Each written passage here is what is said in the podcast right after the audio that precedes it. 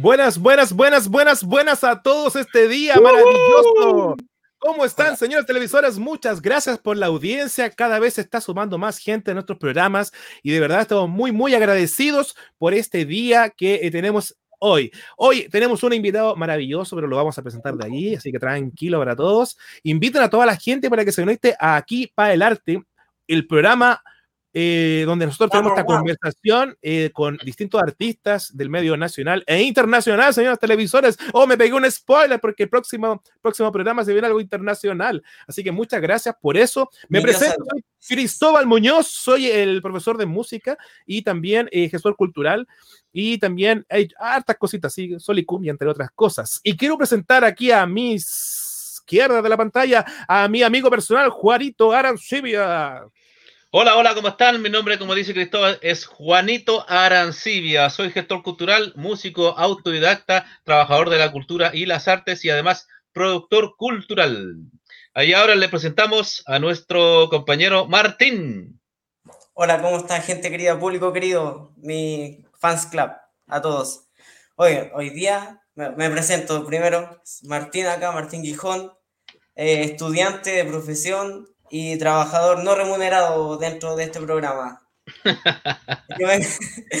como digo, toda la semana, o sea, por segunda semana, vengo acá a poner mi, mi cuota de, de, estudiante y de humorista. Pero hoy día no venimos a hablar de mí. ¿Se puede? ¿Se puede? ¿Ya se, se dio el paso? Sí, ya, me dieron el paso.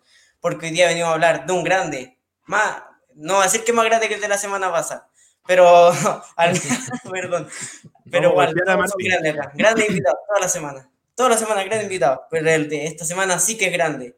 Grande de estatura, no, grande en lo que hace. Hoy día, hoy día tenemos Gustavo Figueroa. Gus-Figueroa-Music. Oye, ¿qué no hace este hombre? Toca el bajo, eh, productor, eh, planta habas, tiene hasta lechuga el hombre, tiene de todo. ¿Hay algo haga bien este hombre? Acá está con ustedes, Gustavo. Buena, compañero, ¿cómo están? Muchas gracias por la invitación, por la presentación, Martín, muchas gracias. Bienvenido, Gustavo. Bienvenido, Gustavo. Gracias, gracias. Gusto saludar a los chiquillos. Bueno, eh, ¿le, ¿le, damos no, entonces para adelante, de aquí para adelante, le damos de aquí para adelante, ¿sí? Vamos, Martín. Démosle de aquí para adelante. Bueno, parto yo que, que mal, que no quería partir. Pero bueno, eh, Gustavo, ¿cómo estamos? Bien, bien. Oye, pero, pero vamos a hacer una pausa, vamos a hacer una pausa. Le, le dijimos, entrar bambalina al hombre, Martín, cuidado con las pausas. No, tranqui, no hay problema. Partimos, partimos. Fue la primera pausa que hubo. Ya, era como, bueno. Eso, Estoy nervioso, le tengo miedo a la pausa. Es mi primera vez frente a tanta celebridad. Vamos, Martín, tranquilo, Martín. Dale, Martín. Vamos, Martín, tú puedes. Ya, ya. Martín. Uf, permiso, permiso, permiso. Hay emoción, es, hay emoción. Uf, uf. Ya, Gustavo, ¿cómo estamos? Bien, pues compañero, sí, contento, contento de, de, poder ver nuevamente a mi, a mi colega Cristóbal, conocer a Juanito y a ti también. Qué bueno. ¿Sabes qué? De, detrás de ah, bambalinas.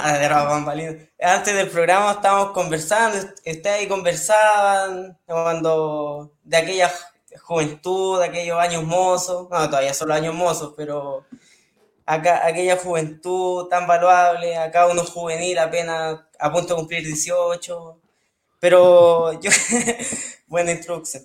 Eh, yo venía a preguntarte sobre tú, tú querís tan bacán, querís músico, productor, todo, todo bacán. Me gustaría eh, preguntarte cómo fueron tus inicios musicalmente, pero en el periodo así como escolar, ¿tuviste algo relacionado por ahí? Sí, eh, los inicios musicales de mi vida son desde mi familia. Eh, si bien en mi familia nadie se dedicó profesionalmente a la música, por, por ambos partes, por madre y padre, la familia habían músicos en, cantante, guitarrista, mi abuela tocaba un poquito de piano, eh, por el lado de mi abuelo, por parte de mi mamá, él tenía, él tocaba clarinete y contrabajo en una de las primeras, bueno, en la primera banda de, de Dixie y Swing de Chile que se formó en el sur de Chile en los años 50, si no me equivoco, que se llamaba, se llamaba los Cap Singer, que era una orquesta de swing y de Dixie em, que tocaban para los trabajadores, de, los, trabajadores de la CAP, de la Compañía Cero del Pacífico en, en, Talcahuano. Y ellos formaron eso, incluso hay algunas grabaciones a las que todavía no he podido acceder, pero por ahí viene más o menos la tendencia. De esto yo me enteré re grande. Y mm, luego en el colegio lo típico, eh, mi primer festival de la canción en kinder, cacha, embalado con la no esperando nada, perdón, no esperando ni un año, así nada. En kinder al tiro nomás a un festival y, bonita experiencia, porque gané ese festival y de ahí empecé a participar todos los años. Era a lo que se podía acceder en esos años en todo caso, como lo musical, como participar de un festival interescolar de la voz y era como lo que había. Y estaba bien. Y gracias a uno de esos festivales interescolares, eh, me llevaron medio becado a un colegio en Calama eh, de muy buena infraestructura, eh, donde un profesor habló con mis viejos y le dijo, pucha, yo puedo conseguir un cupo para que entre este muchacho que canta tan bien y yo lo puedo formar. Y así fue. Pues. El loco me tuvo tres años ahí a su, a su, bajo su tutela y me enseñó lo básico que es canto lírico, me introdujo en el bossa nova, me introdujo un poquito en la guitarra, y empezamos a cantar y salimos de gira por ahí dentro de la segunda región. Y fue un periodo bien bonito, que, por los cuales tuve muy bonitas experiencias como de salir en la tele, en los canales regionales de esa época. Estamos hablando de cuando yo tenía 10, entre los 9 y los 11 años, en verdad. Así que mucha actividad musical desde siempre, no, nunca ha habido un stop en esto. Oye, muy bacán acá, Gustavo Figueroa. desde eh, ¿Te puedo preguntar? Sí, puedo hacer una intervención también. Oye, Gustavo, eh, ¿siempre solo fue el canto o, también estuviste involucrado con algún instrumento en ese entonces cuando chico? Cuando chico la guitarra era lo que me llamó la atención, bueno, porque era el único instrumento que había en la casa igual y al que tuve acceso realmente.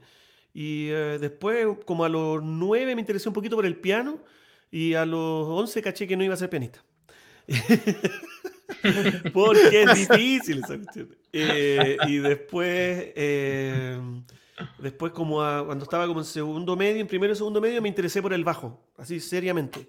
Y es curioso porque yo me enteré de que mi abuelo tocaba con trabajo mucho más tarde, como a los 17 años, 18 años por ahí. Yo no sabía que mi abuelo tocaba con trabajo. Y el bajo es mi instrumento de cabecera, digamos. Ahí me metí. Ahí agarré un bajo y me, me quedé con él. Así que un poquito de guitarra y bajo es lo que toco. ¿Hoy siempre fue autodidacta o alguien hubo alguien que tú dijeras, sabes que yo le debo mucho a esta persona porque él me incentivó me ayudó? Eh, oh, es que yo soy súper, em, ¿cómo se podría decir? Eh, busquilla, entonces, no, la verdad es que fue autodidacta el proceso, pero, pucha, claro que hubo personas en las que yo me fijé para aprender y a las que me acerqué y les pregunté abiertamente.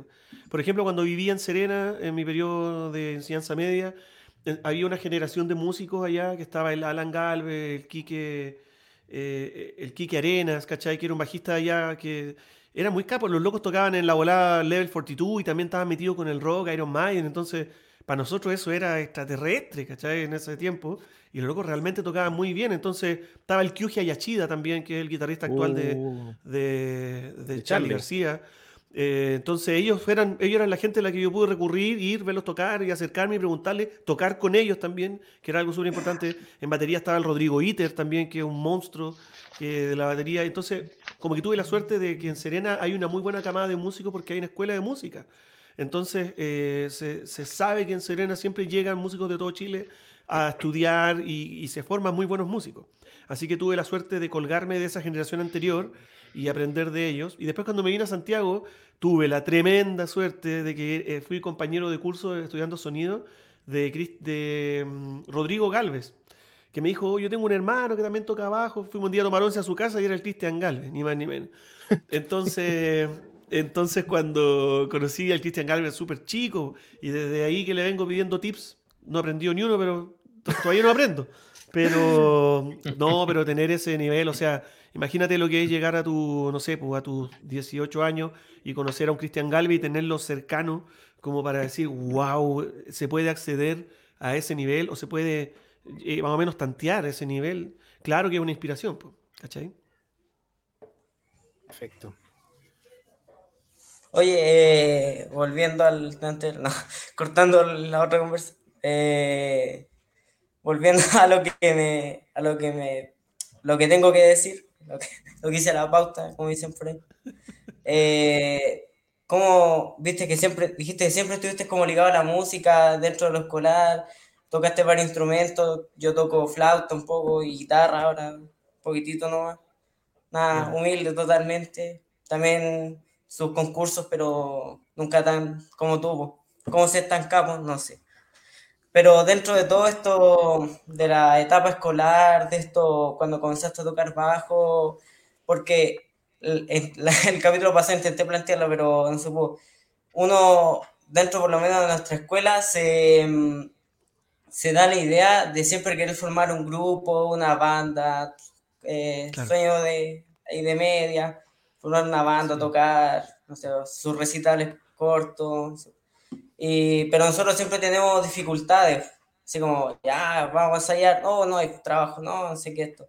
¿Tú, dentro de tu etapa escolar como músico, encontraste alguna dificultad, problema? Sí, eh, tal cual como tú dices, pues siempre hay un pero que si no es por la polola que no le da permiso, o la tarea, o el profesor, no, ahí tenéis que ir desechando a los amigos nomás, pues, si no queda de otra. tenéis que ir limpiando el camino nomás y quedarte con los, con los, que sean fieles, al, al, camino, si no, no, esta cuestión es como un discipulado, pues, si no soy así fiel al camino no va a funcionar. Entonces, bueno, lo que tú decís es muy importante. Tuve unas bandas en el colegio. La primera se llamaba Funky Jazz. Eh, sin saber, así muy, muy sin queriendo. Eh, después tuve otra bandita que se llamaba La. ¿Cómo se llama? La Fuga. Eso era como más rock pop. Eh, pero yo en segundo medio tuve la suerte de ser convocado por unos músicos de esa generación que digo yo, de los más grandes. Me convocaron a, a trabajar en una banda que ellos tenían de pega, una banda que tocaba eh, tocaba en discoteca. En los años, en mis años, en los 90, las bandas podían tocar en las discotecas en vivo. Tocar, porque la música que se tocaba en las discotecas no era tan punchi punchi, había, en las discotecas se tocaba música de banda, ¿cachai? Entonces no era música electrónica, digamos, ¿cachai? Entonces las bandas sí tenían una cabida para hacer performance en vivo en las discotecas. Y en Serena habían por lo menos tres discotecas muy cototas y nosotros trabajábamos en una de ellas y trabajé durante dos años enteros en esa discoteca con pura gente mayor a mí. Entonces no tuve tanto el problema que tú me mencionas, porque la verdad es que yo me empecé a relacionar con músicos mayores que yo, ¿cachai? Eh, y que estaban trabajando eh, la música, o sea, mm. estaban, era su, digamos, su, trabajo. Entonces ahí me pude liberar un poquito del problema eh, como adolescente del no saber si lo quiero hacer en serio o, o me quiero dedicar. Yo tenía claro que lo iba a hacer en serio. Y lo que sí, que cuando armé mi bandita esa Carly Banene, que fue una banda de. Mi primera banda de original que tuve que armé en tercero medio, segundo o tercero medio. Eh, ahí sí tuvimos problemas cuando salimos de cuarto, porque los chiquillos, uno se fue a estudiar a Valparaíso, el otro se iba a Santiago, estaba estudiando audiovisual. Y está bien, pues si todos podemos hacer más de una cosa. Pero se requería en ese momento ser 100% de la música, si no, no funcionaba. Así que ahí ocurrió el fenómeno ese de ir limpiando el, el entorno nomás, pues no queda de otra, sí es un trabajo igual. Oye, Gus, eh, ¿en qué momento empiezas a componer? Eh, mi primera composición la hice a los 11 años. Eso uh. me pasó cuando, cuando yo, te acordé que les conté recién que cuando estuve en Calama, cuando chiquitito en ese, en ese colegio, eh, llegué a un, momento de mucha exposición. Esto les va a sonar súper curioso, pero es real. Hay que entender que era otro, otro mundo, otro Chile. En Calama habían dos canales de televisión y tres radios FM en, Antofagasta, Calama y todos esos lugares. Entonces, que una persona, un cabro chico como yo, apareciera en la tele, como, no sé, una vez cada tres meses y eso, te transformaba inmediatamente en una celebridad local, pues. ¿Cachai? Era una cosa, era un fenómeno muy cuático, muy curioso que se da en regiones en esos años. Yo creo que en todas las regiones pasaba lo mismo. Entonces, yo siempre cuento esta historia un poco ridícula, pero es que es verdad, ¿cachai? Eh, para los cabros chicos de mi generación estaba Luis Miguel, Pablito Ruiz y después venía yo, pues. ¿cachai? Así como... Entonces en, el, entonces en mi colegio llegó un punto que yo no podía ni siquiera salir a recreo. ¿Cachai? ¿Ah, ¿En serio? ¿En serio? Oye, ¿verdad? pero no era agradable. Después de este programa no podía salir. Gracias. Sí, Martín. Gracias. Martín no puede pasar de, una sola a otra. Él no, era loco porque onda como que me regalaban todos los días muchas cartas y peluchitos y huevadas así. No, era, era acuático. Y justo gracias a Dios, compañero, a mi papá lo trasladaron de pega lo trasladaron a Copiapó. Sí, porque me sacaron de esa situación que era horrible, pues si no era ridículo, ¿cachai? Entonces, nos fuimos a Copiapó y en Copiapó yo no le conté a nadie en el colegio, ni a nadie en mi villa que yo tocaba un instrumento cantaba. Me escondí, literalmente. Y en esa escondida fue cuando empecé a componer por primera vez, a mis 11 años. 11, 12. Y ahí empezaste ya full a composición. Eh, no, no, la verdad es que ahí empecé a componer algunas cosas, pero después abandoné porque me dediqué más a aprender guitarra y eh, otras cosas, ¿cachai? Como que estaba en, esa, en ese rollo. Y volví a componer como a mis 14, 15 años, ya volví, ahí ya empecé a componer así ya firme, sí. De hecho, hay una canción que sale en el primer disco de Raiza que se llama Homogenialma, eh, que yo compuse cuando tenía 16 años más o menos, sí. Como 15 o 16, por ahí, sí. Oye, perdón, puedo hacer una antes de, porque sabes que está muy interesante, porque hay muchos estudiantes escuchando y bueno, mucha gente. Muchas gracias a la gente que está conectada en este momento. Pueden dejar sus preguntas, va a haber un momento donde vamos a escuchar los comentarios de la gente. Yo sé que hay mucha gente que te quiere, Gustavo, y yo creo que van a dejar sus saludos, ya lo están haciendo. Oh, no, pero yo creo que hay más gente que te ama, Gustavo, como, en mi caso. oye, y sabéis que hay un tema que muchos estudiantes me preguntan sobre el tema de la composición. ¿Te gustaría compartir algún tips de composición que tú utilizas normalmente en tus canciones? Porque, perdón, hay que, contextualizar. Gustavo es muy conocido por hacer canciones y por interpretarlas, y la gente lo sigue por lo mismo. Entonces, van a tener, escuchen todos, muchachos, en este momento tenemos el momento. Hay millones de pesos jugándose por sus oídos porque van a escuchar, de verdad, mucha experiencia detrás de esto. Así que, Gustavo, danos tu, receta mágica. Ah. Material inédito. Bueno, lo que les podría compartir con lo de la composición es que realmente lo primero que hay que hacer es desbloquear el proceso creativo. O sea, eh, hay que romper lo que le pasa a la mayoría de las personas. Yo lo digo porque tengo cuatro hijos y he visto, los he visto en ellos cómo se desarrolla. Y me acuerdo también de niño cómo se desarrolla en mí el proceso creativo. Eh, es desbloquear. O sea, realmente hay que dar el salto y atreverse a mostrar, a, a mostrar tu creatividad. ¿Cachai? Hay personas que son maravillosamente talentosos y creativos, pero no, no quieren ir más allá, no quieren exponerse, porque mostrar una creación de uno es una exposición. Es como salir realmente desnudo al, patio del recreo del colegio. Entonces hay que tratar de, de salir desnudo más carepalo, si al final uno es como es. ¿no? Así que mientras más luego hagan ese desbloqueo, mejor. Ahora, yendo al, a lo conciso, eh, yo siento que cada persona tiene algo que decir. Yo siento que cada persona tiene algo que decir. O sea, cuando uno tiene una conversación con un grupo de amigos, y eso es algo como tú podés saber qué es lo que queréis decir, cuando tú tienes una conversación con un grupo de amigos, siempre hay un tema que te produce más ganas de hablar. Siempre hay uno, siempre hay uno. No podéis ser tan para adentro como que no haya un tema al menos que te produzca más ganas de hablar y el que sintáis tantas ganas de hablar que hasta interrumpí a los demás o no podéis parar de hablar sobre ese tema específico. Bueno, agarra ese tema y transfórmalo en canciones. ¿Cachai? Eso es un, muy buen tip para saber de qué poder hablar. Y da lo mismo si se trata de comida, si se trata de mujeres, si se trata de, no sé, de conciencia, de amor o de o de, temas sociales, o de lo que sea, o de ecología, ¿cachai? Da lo mismo. Lo que importa es que sea un tema que a ti te apasione eh, eh, comunicar. Entonces va a ser mucho más fácil para ti poder eh, generar textos, poesía con ese tema. lo otro importantísimo es ser un muy buen lector muy buen lector y un muy buen consumidor de arte en general.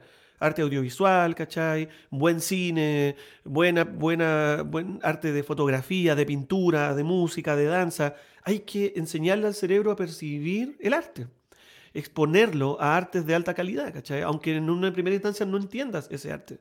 Muchas veces uno se expone a arte que no entiende. Por ejemplo, yo cuando era chico no entendía el jazz. Yo escuchaba y para mí eran locos tocando todos desordenados, cada uno por su lado, cualquier cosa.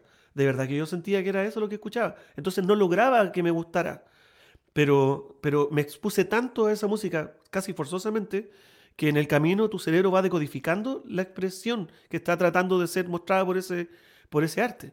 Lo mismo con la pintura, lo mismo. Entonces, de verdad que cuando uno le da ese, le mete ese alimento a la cabeza, es mucho más fácil después emitir eh, arte en alguna forma. Así que yo creo que ese es un tip. Ahora, el momento justo de la composición, libre nomás, libre. Ojalá componer, ojalá y en la medida de lo posible componer sin expectativa. A menos que queráis ser un reggaetonero y un trapero, ahí sí tiene sentido, porque tú componís para lograr un efecto específico en la persona. ¿Cachai? Pero si tu, tu interés es simplemente eh, eh, exponer tu pensamiento y lo que a ti te interesa, tratar de ser lo más fidedigno posible, o sea, tratar de componer para exponer lo que quieres y no para lograr cosas, más allá de comunicar lo que quieres comunicar. O sea, es diferente componer una canción para que suene muchas veces en la radio que componer una canción para eh, emocionar a alguien y que ojalá también suene en la radio. ¿Cachai? No sé, Oye, ese, punto es muy importante porque, perdón que te interrumpa, porque a raíz de la composición salen muchas cosas y hay muchos estudiantes que me dicen cómo puedo hacer un éxito. Claro. Y yo te voy a contar desde mi experiencia. Eh, yo cuando estuve en un grupo, eh, partió de la base diciendo de que hacíamos música comercial. Y el primer chachazo que nos mandan en Garage Music, cuando vamos a clasificamos a ese, a ese concurso de banda en la red, nos dicen, eh, tú no puedes clasificar como música comercial directamente, porque eso lo hace la, gente, la gente es la que te puede llevar a un, punto. Sabemos, sí, entendemos que hay una industria musical que fabrica canciones hits.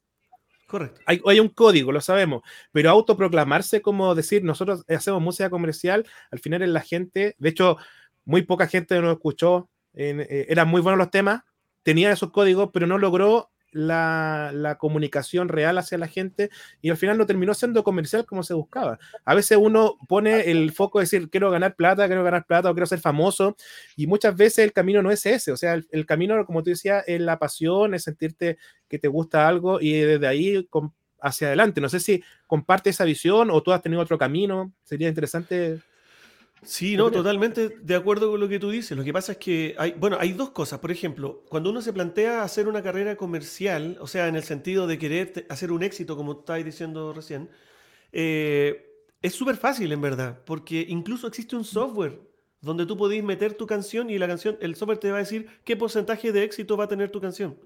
Porque está científicamente medido qué tipo de melodías, qué tipo de ciclos armónicos, eh, y qué tipo de ritmos generan más atracción en las masas. Está, eso hay hasta un software que lo hace, ¿cachai?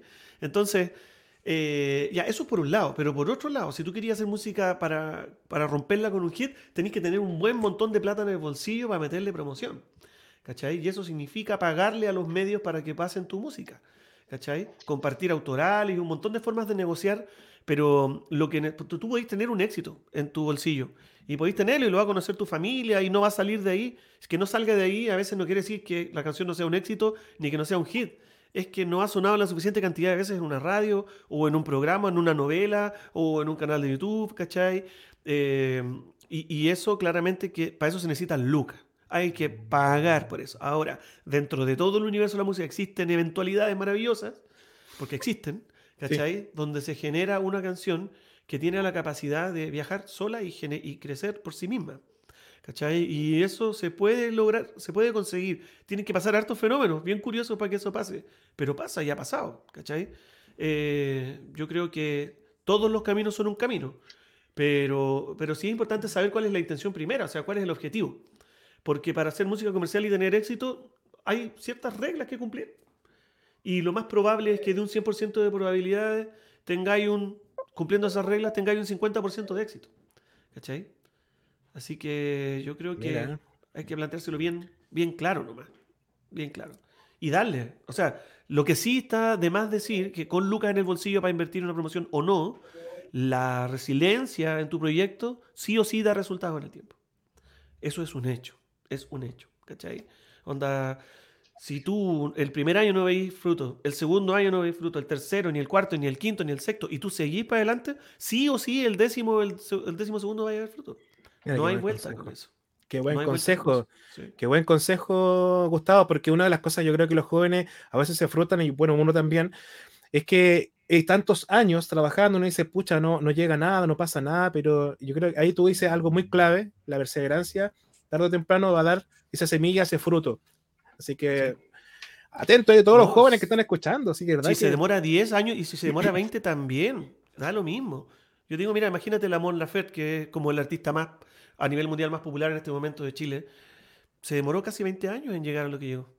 ¿Cachai? 20 años golpeando puertas, 20 años estando aquí en la tele, otros tantos acá abajo y, y 20 años dándole, ¿cachai? Sin parar. Entonces, no, pero ella tenía claro lo que quería y lo consiguió, ¿cachai? Nunca, nunca fue en otra dirección. Nunca fue una regresión. Qué buena, qué buena. Oye, qué buenos consejos. De verdad que un gusto. Estamos hoy día con Gustavo Figueroa para lo que se están sumando a esta transmisión. De verdad que estoy muy contento y feliz por tenerte. Gracias, Gustavo, por esta invitación. Y eh, hay alguien, tenemos que, que nos envió un saludo, especialmente para ti, eh, porque es una sorpresa. Eh, queremos ver que nos cuentes. hay una persona en especial que te manda un video y nos gustaría que tú nos contaras qué sucede en esa anécdota musical que tuviste con aquella persona. Así que, señores televisores, con ustedes vamos a mostrar un, un saludito de un amigo de Gustavo. Hola, ¿cómo están? Mi nombre es Alex, yo soy hermano menor de Gustavo y me pidieron que mandara un videito con, alguna anécdota entretenida o, quizás no tan entretenida que recordara. Bueno, hay, hay varias, pero quise recordar una vez que mi hermano estaba en el colegio, tenía un grupo que se llamaba Carly Banene. Eh, un día que mis papás salieron, parece, eh, le dieron permiso como para que ensayaran en el patio de la, de la casa, toda una tarde. Yo estaba chico, tenía, no sé, 10 años, ya no recuerdo bien, pero yo estaba alucinando porque los instrumentos, los amplificadores, la batería. Y toda la tarde, toda la tarde metiendo boche, eh, con batería ahí en el patio y todo el tema. Y resulta que mi abuela, nuestra abuela, vivía en un departamento interior ahí mismo en el patio de la casa. Mi abuela era jodida, era súper jodida, era hipocondriaca, entonces era, era poco tolerante. Eh, y nadie pensó en la abuela después de que estuvieron todo el día tocando eh, con, los, con los amplificadores a todo, a todo chancho, llegó, llegaron mis papás, me acuerdo, y, fueron a ver a la abuela. Pues ya los chiquillos estaban como terminando el ensayo. Y fueron a ver a la abuela y la abuela estaba como con una crisis nerviosa en su, en su cama, así como tiritando, pero mal, mal, así llorando, tiritando, porque llevaba muchas horas escuchando mucho ruido y, no tenía cómo decir nada, ¿cachai? No, no tenía quien llamar, así como para avisar, oye, bájale el volumen, tampoco fue a, decirle nada a mi hermano. Y bueno, lo pasamos mal, yo me acuerdo que mis papás tuvieron que llevar a la abuela de urgencia al doctor y, mal, pues era, era una crisis igual importante, todos temiendo por la, por la salud de la abuela. Bueno, finalmente la abuela falleció, pero no por eso. falleció muchos años después de viejita. Pero esa era una anécdota que quería recordar. Yo creo que que el negro se acuerda. A ver si hay algún detalle que se me puede estar escapando. Un abrazo. Eh, ojalá pueda ver el live. No estoy seguro si lo alcanza a ver, pero les mando un abrazo grande, un besito negrito a la luna también que gestionó este videito.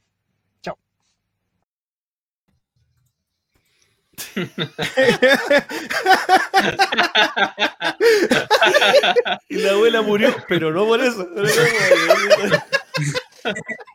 hermano, qué bueno. Gracias, Negrito. No sé si estáis por ahí, pero gracias, gracias. Oye, qué buen recuerdo y qué, y qué trágico también. Es verdad, pues. Pero yo no sé por qué la abuela nunca se asomó a decir nada si no era que quedara lejos su departamento ni nada, si era ahí mismo. Y no sé por qué tampoco nosotros no pensamos más seriamente en ella. Bueno, lo que sí me acuerdo es que de ahí, por un buen rato, la banda se llamó Los Mata Abuelas. Sí. sí, debo decirlo. ¿De verdad? ¿De verdad? Sí, un tiempo que nos pusimos a nosotros mismos los mata abuelas, pero fue acuático. Fue mala onda. ¿y qué, Nunca ¿qué pensé que hacían? Tan... ¿Qué estilo eh, Hacíamos como una fusión de, rock, rock progresivo con... Como era, era como rock, funk, fusión. Eh, lo más parecido yo creo era como Mr. Bangle, así como eso. Era una pelada de cable más o menos, sí. no, para una abuela estaba, estaba descuadrado, estaba descuadrado. Sí. Pobrecita, mi abuelita. Oye, qué genial. Súper, súper, qué buena anécdota. Mira qué bueno. ¿Vamos con otro video o no? No, estamos bien con ese. Muy bien. Oye, Gustavo, eh, mira, Diga, diga. eh, para los que no saben todavía, los que se están sumando a la transmisión, eh, voy a hacerte una breve reseña y después voy a pasar a una pregunta. Vale. Mira, Gustavo, primero que nada agradecerte tu voluntad y tu participación en este programa. Ah, Lo valoramos mucho, quiero que lo sepas. Eh, y para la gente, Gustavo es músico, compositor, bajista, cantante, productor musical, sonidista y cultor de música negra en Chile. ¿Cierto? Estoy bien, ¿cierto? Sí, Ya, muy bien. Entonces tú eh, participas del grupo Raiza, que después vamos a hablar un poco más con respecto a eso, pero te quiero hacer una pregunta bastante eh, importante para, la- para los auditores. Quiero que nos hable de la escena de la música eh, negra en Chile, de la evolución desde los años 60 hasta ahora, porque hemos tenido grandes expositores y cultores, eh, e investigadores también de esta música y ha tenido muchas variantes. Entonces, quiero que tú nos digas cómo llegaste a cultivar esta música y eh, cuáles son las evoluciones que tú has visto de los grupos desde los años 60, como te digo, adelante, que eh, sabemos que hay bastante con respecto a esto. Así que si nos puedes graficar así con una reseña breve, contextualizarte, Vale. la agradezco. Vale, mira, yo la verdad no tengo información concreta de cuál era eh, la escena de música negra durante los años eh, 60 eh, o 70 incluso. No tengo un conocimiento histórico sobre eso. Lo que sí sé por un libro que, que- por, unas, por unas investigaciones que hizo un, un historiador, un musicólogo en verdad, es que mm, desde los años 40 sí se desarrolla eh, el jazz, el Dixie, el swing, que por ahí tengo un poco de referencia, que es lo que les decía de la banda que pertenecía a mi abuelo y sus hermanos, porque Claro. tres de los hermanos de mi abuelo también eran parte de esa banda, de hecho, de hecho ellos formaron esa banda.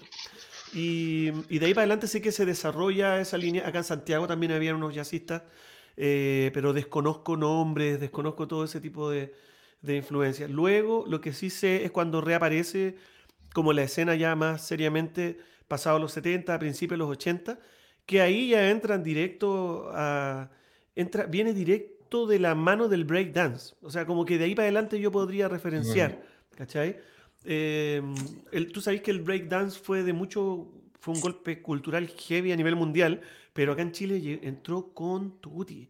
Fue muy heavy lo que hizo el breakdance. Yo me acuerdo, era niño, tenía cinco años, y mi barrio, vivía en Antofagasta, en un barrio, y estábamos todos vueltos locos con el tema del breakdance, ¿cachai? Y eso nos metió en la cultura negra más conscientemente, porque hasta ahí veníamos escuchando Michael Jackson, ¿cierto? Los primeros discos de Wall, eh, veníamos escuchando Cool and the Gun, Erwin and Fire, veníamos escuchando toda esa música de Commodores que era de finales de los 70 eh, y, se consumía en la radio, eso era música que era de consumo común, digamos, ¿cachai?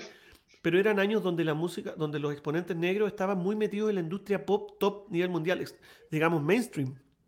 Estaba Stevie Wonder, estaba Michael Jackson, estaba eh, Diane Warwick, estaba. um, pucha, y no, no me voy a acordar de más. Ah, bueno, Ray Charles que hizo todos eso- esos años, ¿cachai? Pero el punto es que entonces sí se consumió acá en Chile durante mucho tiempo, por las vías más comunes de radio y televisión abierta, se consumió mucha música negra. Mis papás consumían mucho onda disco y funk, me acuerdo yo a finales de los 70 y a principios de los 80. Entonces, eso estaba como que muy en la cabeza de nosotros. Pero para nosotros cabros chicos, cuando llegó el breakdance, se generó una, una- una cosa importante, porque el breakdance no solo llegó con la música, llegó con unas películas. ¿Cachai? Claro, llegaron sí. unas películas, claro, ¿cachai? Y resulta que esas películas nos, vol- nos volaron la cabeza y venía justo a la par con un thriller y venía como a la par Sí. con todo ese, toda esa volada. Entonces, realmente fue un shot así, cototo de cultura negra. Y de ahí, bueno, los que estaban más grandecitos y que estaban en otras, está el, el Pedro Fonseca, el Jimmy Fernández y el otro compadre que no me acuerdo cómo se llama, de, que son los, como los primitivos. Los Panteras. Negras. Los Panteras Negras, correcto. Sí. Los primitivos forjadores de acá de, de Chile, en Santiago, porque el otro día también estuve leyendo eh, que a la par que acá en Santiago se estaba generando este movimiento, se generó, por ejemplo, un, en Chillano, en Talca, un grupo súper importante que desarrollaron también una línea ellos mismos por su lado, ¿cachai?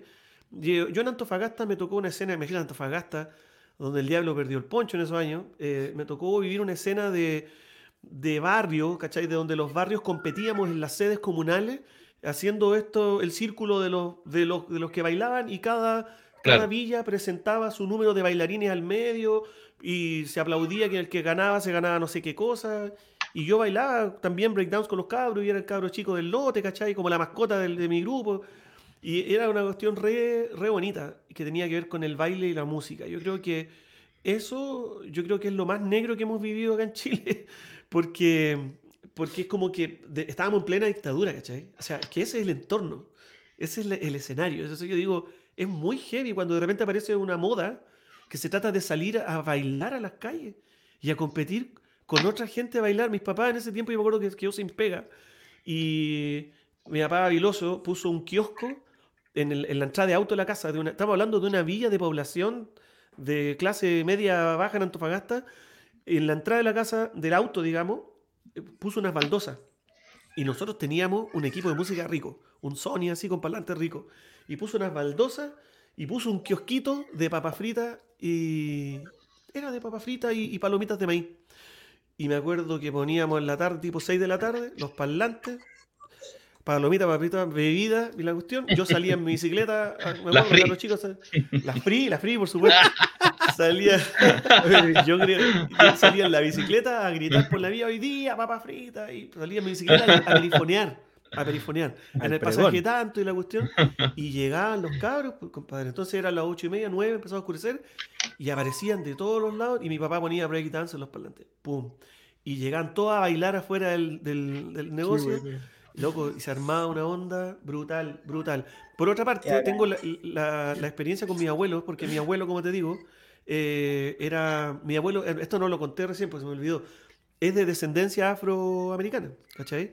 Él es. Ah. eh, son Funes, eh, apellido Funes, que es el apellido que se puso su, eh, mi bisabuelo, digamos, cuando llegó desde Argelia a Argentina.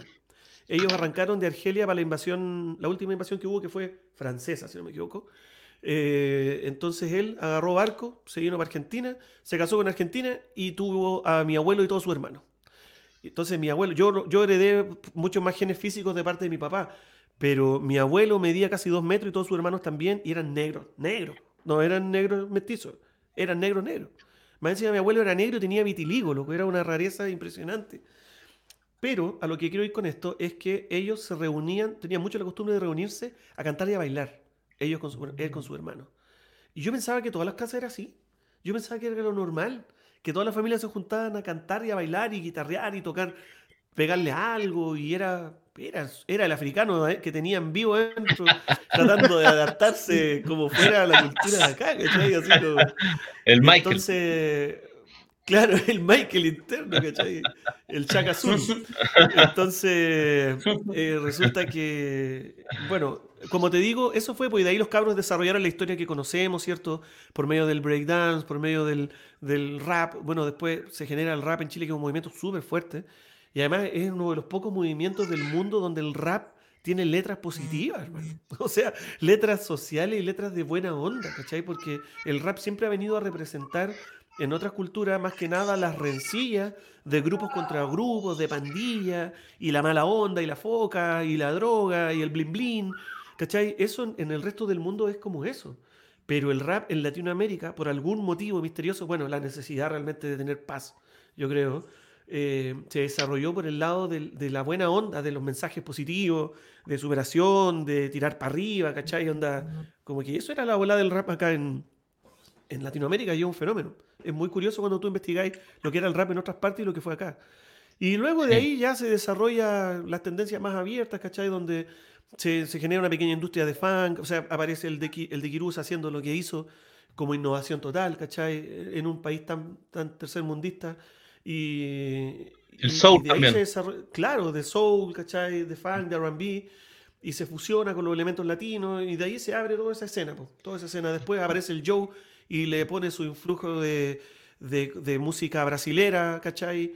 Y a la par aparece el reggae y pucha, y se junta todo. Y en nosotros al final de los años 90 Chile estaba explotando en cultura sonora, ¿cachai? Sí. Era, era muy El bonito, ska, muy bonito. el ska también eh, paralelamente llegó en esos años también. Correcto. Sí, También hubo una corriente de ska bien fuerte, exactamente. Así que yo, mira, de- lamentablemente desconozco a nivel de historia lo que pasó desde el 60 a, hasta finales de, de los Sí, 70. sí, mira, te puedo hacer una acotación, Gus, y Ya, te porfa. agradezco tu intervención y además que hayas compartido esa experiencia familiar que la desconocíamos de tu abuelo. Eh, para que los chicos sepan, eh, una de las películas más eh, como famosa de esos años que decía Gus que llegó y aquí eh, generó todo un revuelo y todos los cabros chicos nos creíamos bailarines, fue Breaking del año 84, fue también que venía de la mano con Body Rock y Break Dance también. Y como tú decías, uno de los primeros cultores musicales en Chile, que habían varios, pero los que se hicieron más famosos fueron los de Quirusa, pues, con los hermanos Fonseca, ahí que llevaban la batuta, el peladito y todo lo demás. Eh, mezclaban todas estas cosas negras, ¿cachai? Que era el ska, el reggae, el soul. eh, o sea, había una mixtura total con respecto a ese cuento para los chicos que no saben y pueden además buscar información con respecto a Buscar, eso los Panteras Negras, es bastante interesante. Los Panteras Negras también, yo creo que es el primer rap eh, a nivel Chile que se hizo. Eh, Porque todo era como copiado a, la- a la usanza estadounidense, pero lo que lograron, el, el gran acierto de los Panteras Negras es que hicieron el rap nacional. Es como, digamos, como que la, la versión criolla del hip hop era esa. Y lo otro Exacto. interesante también de la cultura negra es que siempre venía mezclada con otras situaciones, no era solamente música, tenía que ver con todo, con la vestimenta, con la gastronomía, entonces es la cultura, cuando, sí. cuando, cuando habían fiestas y celebraciones o encuentros más bien culturales con respecto a la esencia de la cultura negra, eh, mezclaba todo esto. pues, Y el hip hop también eh, tiene estas cuatro ramas que van de la mano y son muy eh, hermanas entre sí. Entonces, los chicos ahí que quieran buscar información con respecto a eso es súper bueno. Y lo otro que quería decir, en, formalmente en Chile, una de las primeras bandas que hizo un trabajo de música negra formal, pero a rasgos populares, también con una idiosincrasia más chilena, un grupo que se llama Los Mínimas, de 1970, para que busque información con respecto a eso. Es una especie de Los Ángeles Negros, ¿Ya? pero con raíces y matices de música negra. Es muy interesante ese trabajo para que lo busquen. Es de Buenísimo. 1970, eh, según los registros de la historia del rock chileno. Mínimas. así Eso es lo que quería. eh, sí, mínimas.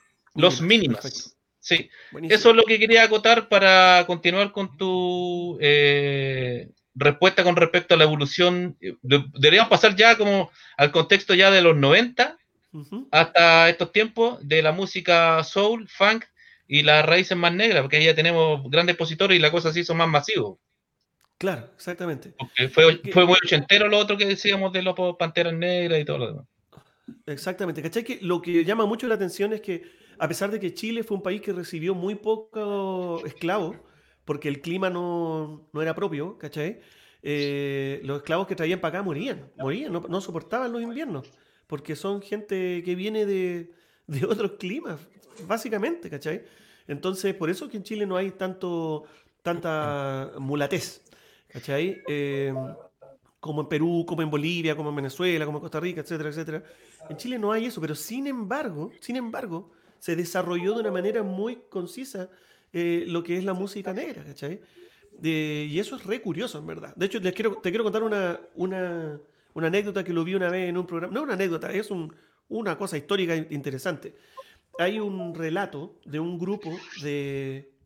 Cuando se abolió la esclavitud en México, ¿cachai? No sé qué año es exactamente eso.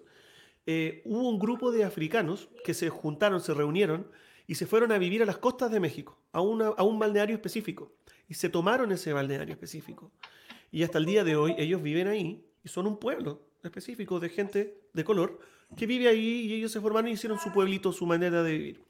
Y resulta que ellos tienen una música tradicional de su propio grupo, de ese mismo grupo de personas, que se llama La Chilena. Entonces les, pre- les preguntaron, ¿cómo puede ser que se llame La Chilena, esto que están mostrando? Ah, y cuando les piden tocar cuál es su música, los locos tocan cueca, hermano. ¿Cachai? Y cueca, y, y la bailan arriba de un bote, ponen un bote dado vuelta, un bote al revés, ¿cachai? Y arriba del bote se hace el baile del zapateo y el pañuelito y la cuestión. Cueca ¿cachai? chilota. Entonces, claro, como cueca chilota. Pero es la cueca del 6 octavo, ¿cachai? La cueca bien, la más zapateada, la más, de, la más cueca rota, la, la de pueblo, ¿cachai? Y resulta que hicieron, un compadre hizo la investigación y para la fiebre del oro en Estados Unidos nos faltó un grupo de siete chilenitos que se fueron a pata o en lo que pudieron desde Chile a Estados Unidos para vivir la fiebre del oro y cuando pasaron por ese pueblo se quedaron con ellos viviendo un montón de tiempo que los trataron la raja. Y estos compadres les mostraron la música de ellos. Y los, estos africanos dijeron, pero esta música es como la nuestra. Pues. Seis octavos, más encima se baila, se, se, mueven los pies. Y los compadres adoptaron esa música como la música de ellos, porque les vibró que era lo más cercano a lo que ellos les podía vibrar. ¿no? Mira. ¿Cachai? Entonces hay una conexión muy heavy con eso del 6 octavo. ¿Cachai? bueno. Y con el tipo del baile. Y es re- yo no sé, deben estar hechas todas esas investigaciones, pero, pero hay que considerarlo, porque cuando uno piensa en una cueca y todo, pero si tú pensás en la cueca y es que es percusión, danza, percusión, danza y en 6 octavos, ¿cachai? Eso es muy afro. Eso es muy afro. Así que. De hecho, el, el el cantante de San- Santiago Nuevo Extremo, no me acuerdo el nombre específico, eh, él hay un video en, en- en cuando sucede este estallido social en Chile que él graba eh, en mi ciudad la canción y empieza a recorrer desde la Plaza de Dignidad hacia por, Proyaz, A pie, en la- sí, a pie. a pie con guitarra, Sí. cantando, y llega a un sector donde está ProJazz, donde hay estudiantes sentados, ya no hay clases, no hay nada, y él empieza a cantar y después saca, empieza a tocar los ritmos y empieza a contar esa historia que tú acabas de mencionar. Y él habla de cómo se mezcla lo, lo arábico andaluz con lo Ah, africano y con lo mapuche. Y él hace toda una mezcla de decir de cómo la cueca tiene un sentido de pertenencia en nuestro país por esta mixtura de cosas. Y es muy, muy interesante y se pone a bailar con los chiquillos. Muy bonito ese video, de, así se los recomiendo para que lo puedan Bueno. ver. Muy, No, muy sí, bacán. porque Eso, eso, eso está muy interesante porque igual define a un pueblo, ¿cachai? A la larga. Imagínate cuántos años después viene a resonar todo esa, eso genético que hay en nosotros de alguna forma, resuena y lo vemos expresado, ¿cachai? Lo que me pasó a mí, yo no tenía idea que procedía de un linaje como con descendencia africana y la música que más me gusta es la música negra. No tenía idea que mi abuelo tocaba con trabajo y terminé tocando bajo, ¿cachai? Entonces, pucha, eh, La realmente... sangre tira. La sangre Claro. tira, hermano, y eso nos tiene sí o sí funcionando. Aunque el color no sea el de la piel, da lo mismo. eso. Sí, es curioso, y para, para cerrar este- esta, esta área que está interesante, eh, es curioso porque la cultura y la educación siempre ha querido eh, tapar nuestra cultura y, y nuestra sangre tira, nuestra sangre rebelde tira, el estallido social, se, y es una cosa que hemos conversado con amigos, eh, vuelve a tirar algo que, un ejemplo, yo recuerdo que en los colegios nunca se habló mucho de la cultura mapuche pero tú en el Claro, estallido no. social lo que más ves es la bandera mapuche. Entonces, querámoslo o no, la sangre tira. Y hay algo Sí. que, y, y uno, el, el- el ser humano va a tener que siempre llamar, eh, va a buscar esa respuesta de decir de dónde vengo, quién soy, que, que hay todo un tema ahí. Bueno, y tú, Gustavo, te diste cuenta después con los años, esto que nos acaba de contar tu familia, que de verdad que lo apreciamos bastante. Y yo creo que en ninguna otra entrevista, eh, yo creo que se ha podido conversar desde Gustavo Figueroa esto, porque normalmente en los programas de entrevista hablamos siempre de cosas musicales ligadas a proyectos, pero hay algo que eso motiva a que construya Gustavo Figueroa, que es lo, lo familiar. Así que de verdad Claro. que eh, la familia es muy, muy, muy importante. Sí, Hay totalmente. un punto, hay un punto genial que, que es sobre eh, Raiza. Yo creo que Juanito ahí ¿Mm? podríamos... eh, que queremos saber un poco con Juan eh, cómo fueron estos inicios de, de Raiza en los 90. Sí, no- no- nos interesa saber ese el cuento. Vale. Disculpa que te interrumpa, Mm, Gustavo, sí, pero sí, sí. Mira, eh, nos interesa saber el concepto de Raiza porque, eh, como estábamos hablando de la música chilena y del desarrollo de, de la música negra en Chile, el Raiza tiene un parámetro distinto en calidad, en sonoridad, en la composición, distinto a las bandas que normalmente vemos como, entre comillas, exitosas o conocidas del funk chileno o del soul, ¿cachai? Podemos hablar de Mama Soul, podemos hablar de los tetas, ¿cachai? Pero ustedes, Raiza, tienen otro feeling, tienen otro carácter, tienen otro sentir. Entonces, Sí. quiero que nos, que nos presente el proyecto. Raiza. Ok, les cuento. Oye, quería, para cerrar el tema anterior, yo quería, contar- quería mandarle, dejar grabado en esta entrevista mi reconocimiento y mi cariño gigante por, por mis amigos queridos del AMA con los que he tenido la suerte de compartir, de trabajar y que han sido mi- mi- mis amigos en el camino, que son el Jimmy Fernández, con quien he trabajado por años y que hemos hasta vivido juntos y, eh, y para mí siempre ha sido un referente, y también con el Pedro Fonseca, con quien también hemos trabajado, tenemos una amistad de muchos años. Eh, ¿Por qué digo esto? Porque cuando, justamente, cuando nosotros em- llegamos a, a aparecer con Raiza, no apareció de la nada. Nos- yo, yo tenía, ya había un, venía como en una conexión de proceso con lo que antes habían expuesto el, eh, este tipo de arte en la escena. Así que mi admiración y agradecimientos totales por siempre para el Jimmy y para el Pedrito, porque han sido muy, muy bacanes, unos muy buenos compañeros. Muy buenos compañeros. Ok, ahora voy para allá. Eh, mira, lo de Raiza es una Bacán, cosa bien curiosa porque es bien curioso porque, por ejemplo, cuando nosotros, a ver, cuando yo me vine a Santiago a, a formar una banda, es que no es tan así tampoco. Las cosas se dieron de una manera mucho más, mucho más naturales que como decir, oh, me voy a Santiago a formar una banda. No, no fue tan así, ¿cachai? Eh, se dieron de una manera más, más intrincada. Pero incluso lo que, lo que yo quiero comunicar y que es la verdad de las cosas es que cuando yo, yo lo único que tenía claro era que me tenía que venir a Santiago a hacer un proyecto de música original. Que lo más probable es que tuviera fusión de muchas cosas. Pero nunca pensé que iba a terminar exactamente en una escena concreta de funk o de soul o de R&B, ¿cachai? Nunca imaginé eso porque, porque a mí me gusta mucha música, porque yo toda mi vida he consumido mucha música. Eh, me gusta mucho la música. De hecho, dos años antes de formar Raíces yo estaba tocando en una orquesta de salsa, ¿cachai? Eh, y, también toqué con proyectos de rock, eh, de, hasta tuve una banda de metal, ¿cachai?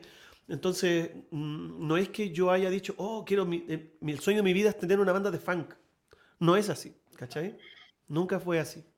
Me gustaba el funk, por supuesto, me gusta, me encanta, hasta el día de hoy. Pero eso se dio por circunstancias nomás, ¿cachai? Eh, se fue guiando de esa forma.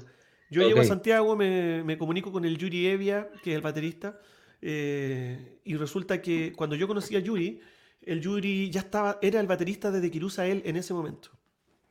¿Cachai?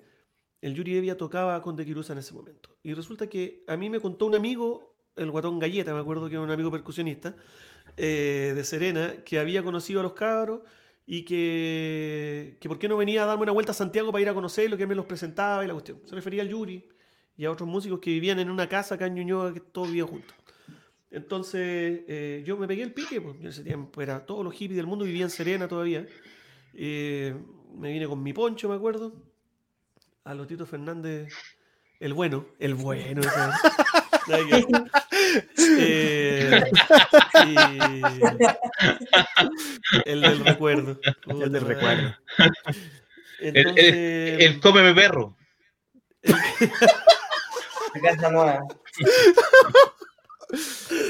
La cuestión es que me vine, compadre, agarré un bus, me vine, agarré un bus y me vine nada más y viajé de Serena nada más que a, a conocer a, los cabros que vivían en esa casa. Porque uno de ellos tocaba en Nequirusa y era una gente se podía conocer. Llegué tarde en la noche, qué sé yo, como a las dos y media, una, y golpeo la puerta y había un sendo carrete, pero así, los locos no estaban arriba de la pelota, estaban dentro de la pelota y flotando. ¿cachai? Y estaba, estaba todo pasando. Y yo llego así, desconocido, ni siquiera sabían quién yo era. Y golpeo la puerta y le hago la seña a mi amigo el guatón galleta que estaba ahí. Y me dice, oye, el Gustavo, un amigo Serena. Y la cuestión y pasé. Y en esa fiesta estaban personas tan importantes como Ernestico, que es percusionista de Congreso, si no me equivoco. Eh, estaba Claudio Ortúzar. Estaba eh, Claudio Ortúzar, un percusionista maravilloso que, ha tocado, que toca con todo realmente. Uno de los más grandes percusionistas que tiene este país. Eh, había, que estaba el Yuri también y otros músicos más. En esa casa vivía en ese momento Marcelo Córdoba, también vivía en ese momento Toño Restucci, ¿cachai? Que son, estamos hablando de músicos, Musicazos, sí, sí. ¿cachai? En esa casa estaba pasando de todo y en esa casa vivía el Yuri. Entonces yo llegué, me presenté, traté de involucrarme al carrete, estaba difícil porque los, lenguajes estaban medio raros a esa altura. Entonces, me acuerdo que, oye, ya, pues los cabros hacían el hueso como buenos músicos, oye, ya, si que soy músico, ya, pues cantan. Al tiro nomás. Entonces me acuerdo que agarré la guitarra y me tiré un, me tiré un bolero en la versión más estrafalaria del mundo que pueda existir, pero no buscando impresionar, yo quería, quería mostrarle mi musicalidad nomás. Y entonces en ese carrete, en ese rato, en esas horas que pasaron, se generó un vínculo inmediato. Yo terminé de cantar y, fue como que los cabros me adoptaron, así, onda, abrazo y abrazo fraternal, ¿cachai? Y onda, eh, donde estaba ahí, eres de los nuestros, poco menos, ¿cachai? Y, y entonces con el Yuri, en, ese, en pleno carrete ahí, carreteando, eh, me dice, oye, loco, pero hagamos una banda, po". en pleno carrete. Entonces yo le dije, ya, puta, bacán, yo es lo que quiero, ¿cachai? Formar una banda, venirme a Santiago y poder hacerla. Estoy en Serena, pero pretendo venirme el otro año. Y fuimos ahí en pleno carrete y el Yuri va. Y antes de irme me pasó un turro así de CD, que era, estaba Yavan, que estaba Casey and Jojo, estaba Cool and the Gun, eh, estaba Luis Salinas, ¿cachai? Que es un guitarrista argentino que adoro. Y había mucha música de fusión latinoamericana, con jazz y sonidos negros y toda la onda. Y me dijo, escúchate estos discos para que este- estemos en un lenguaje más o menos cuando nos juntemos. Bueno, yo me fui para Serena, me llevé los discos bajo el brazo, feliz, después de haber compartido con los cabros. Y pasó meses, pasaron como ocho meses. Y durante esos ocho meses yo te digo, obediente, todos los días escuché esos discos. Todos los días. Pero así, todos los días, sagrado. Sagrado, sagrado, sagrado. Y los hice en mis discos de cabecera, sin interferencia. Y me acuerdo que eh, pasó el tiempo, ocho meses, y un día me vine a Santiago, y ya me vine con mi mujer de ese tiempo, con la lunita recién nacida, la luna tenía un año, eh, y, llegué y le golpeé la puerta al Yuri, sin, en ese tiempo no había cómo avisar, no, no estaba hablando de otra época. Le golpeé la puerta nomás, pasaron ocho meses del carrete, y le digo, ya compadre, llegué, hagamos la banda. Así, care palo. Y el loco así me abrió las pepas, me dijo, pero loco, así en serio te viniste, la weá?". Pero si eso fue lo que dije, ya, chum, pa' adentro, empezamos a, a trabajar. eh, guitarrista, ya necesitamos guitarrista. Ya, a ver, ¿a quién? Llamemos a... Y este loco llamamos al, al Leo, Leo Fender, que no me acuerdo el, el apellido. Ah, Leo Ahumada. Leo Ahumada, el que le dicen Leo Fender. Que fue, era guitarrista de Cruzo ese tiempo, pero ahora es guitarrista de todo. Es un guitarrista de sesión que toca con todos los locos. Pertenece a la banda en Festival de Viña. Pues, Si ustedes lo googlean ahí, lo van a cachar Leo Fender o lo youtubean. Eh, Leo Ahumada, perdón. Un tremendo. Entonces, citamos a Leo Ahumada y al primer ensayo que fue como a la semana, para juntarnos a tocar. O sea, obviamente lo que había que hacer era juntarse a sacar repertorio para salir a tener pega en algún pub y yo poder seguir eh, solventando mi vida, ¿cachai? Porque me vine a Potopelado de, de Serena. Y, y a, a lo que fuera, ¿cachai? Y me vine y arrendamos un apartamento con unos amigos y con la guagua. Carepalo, o sea, Qué heavy. Carepalo, ¿cachai? Entonces, eh, ya pues, pasó la semana, llegamos al ensayo, estábamos ahí con el Yuri, armamos nuestras cositas, esperando al Leo Ahumada. Leo Ahumada no llegó, no pudo. Algo le pasó, no pudo llegar. Puta, nos estábamos mirando ahí las caras con el Yuri, y el Yuri dice, puta, ya, a ver, ¿qué hacemos? Voy a ir a ver si está el, chino con en la pieza, porque el chino con se quedaba, vivía ahí con ellos. Y ahí estaba, el chino con estaba acostado durmiendo en una pieza, en plena tarde. No sé por qué estaba con tanto sueño. y, lo, y el Yuri lo sacó, lo levantó, le dijo, anda a lavarte la cara y agarra la guitarra. Ah, porque el Yuri era en, esa, en esos términos. Y, y el, ya pues, el chino se puso a tocar con nosotros. Yo ya antes había tocado con el chino, lo conocía de antes en Serena. Y nos pusimos a tocar y en ese ensayo que era para sacar repertorio para ir a trabajar, compusimos al tiro una canción.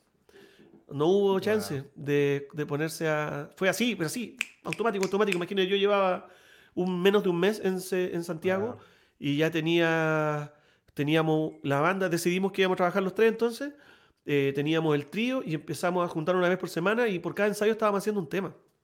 ¿Cachai?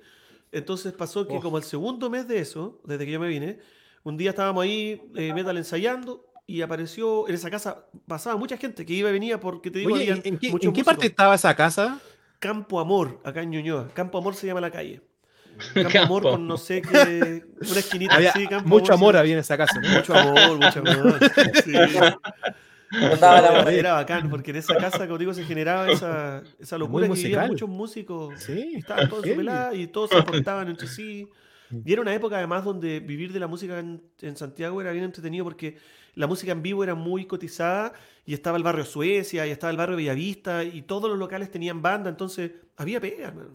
Había mucha pega en esos años acá en Santiago, ¿cachai? Entonces eh, me acuerdo que al segundo mes de ese proceso estábamos ensayando un día, nuestra rutina de ensayar un día a la semana y entró alguien a la casa, entró un grupo de personas y uno de esos alguien se sentó a mirarnos cómo ensayábamos, pues. El, el dueño de casa lo conocía, el Yuri, pero como, como así como de lejos, nomás, no era tan cercano. Y resulta que el compadre terminó de escuchar, nos dijo, oye, ¿y usted qué van a hacer con estos temas? ¿Piensan grabar? Y nosotros, sí, pues, pero, pero estábamos recién haciendo temas y nada más no tenemos lucas para grabar. En esos años grabar era otra historia, pues había que tener lucas y para grabar un demo, ni siquiera nada más que eso, ¿cachai? Así, con lo que fuera. Entonces, nada, pues nosotros estábamos jóvenes, pobres y, y con, con ganas nomás. ¿Cachai? Entonces, este loco nos dice, lo que pasa es que yo, yo soy sonista y, y trabajo en un estudio de grabación. Y nosotros así como, ¿eh? Y tengo las llaves. ¿Ya? Y podemos meternos en la noche cuando no hay nadie en el estudio. Ya. Y nosotros así como... Ya, y estamos hablando de un estudio bacán, no voy a dar nombre porque voy a... No, no, no. Pero un estudio bacán, así, bacán estoy- de acá de Santiago. ¿Cachai? Qué bueno. Los inicios. que. Los siguientes tres meses estuvimos metiéndonos a la mala tres veces por semana, desde las 2 de la mañana hasta las cinco y media más o menos. Eran las horas que teníamos para trabajar ahí a la mala y así grabamos nuestros cinco demos. Fueron como cuatro meses lo que estuvimos trabajando ahí para grabar cinco demos. ¿Cachai? O sea, ¿qué más, qué más fluido que eso? Así, eh, no, muy heavy, ¿cachai? Bueno, y así fue que eh, tuvimos nuestros cinco demos y tenía, en ese tiempo nosotros éramos muy amigos de los, bueno, siempre hemos sido muy amigos de los Gondwana. Y los Gondwana tenían una sala de ensayo, ah, nos cambiamos de sala de ensayo a otro lado, y cerquita de nosotros estaban los Gondwana. Entonces terminábamos de ensayar, pasamos a ver a los Gondwana, carreteábamos un ratito, después íbamos para la casa todos. Eh, y resulta que el Keno, Keno Fingamán, el tecladista de los Gondwana, en ese tiempo estaba de pareja con una chica que trabajaba en, en la, en la oficina Artista y Repertorio en Sony Music. ¿Cachai? Entonces resulta que eh, nos dijo, oye, pero vayan a presentar el material allá, pues yo les puedo... Me dijo, yo puedo hablar con, la, con su pareja en ese tiempo para que le pase el material directo a, a gerencia y se salten al saco pelota que están cargados de recibir los demos, ¿cachai? Porque de verdad que un saco pelota, o sea, no hay misterio en eso.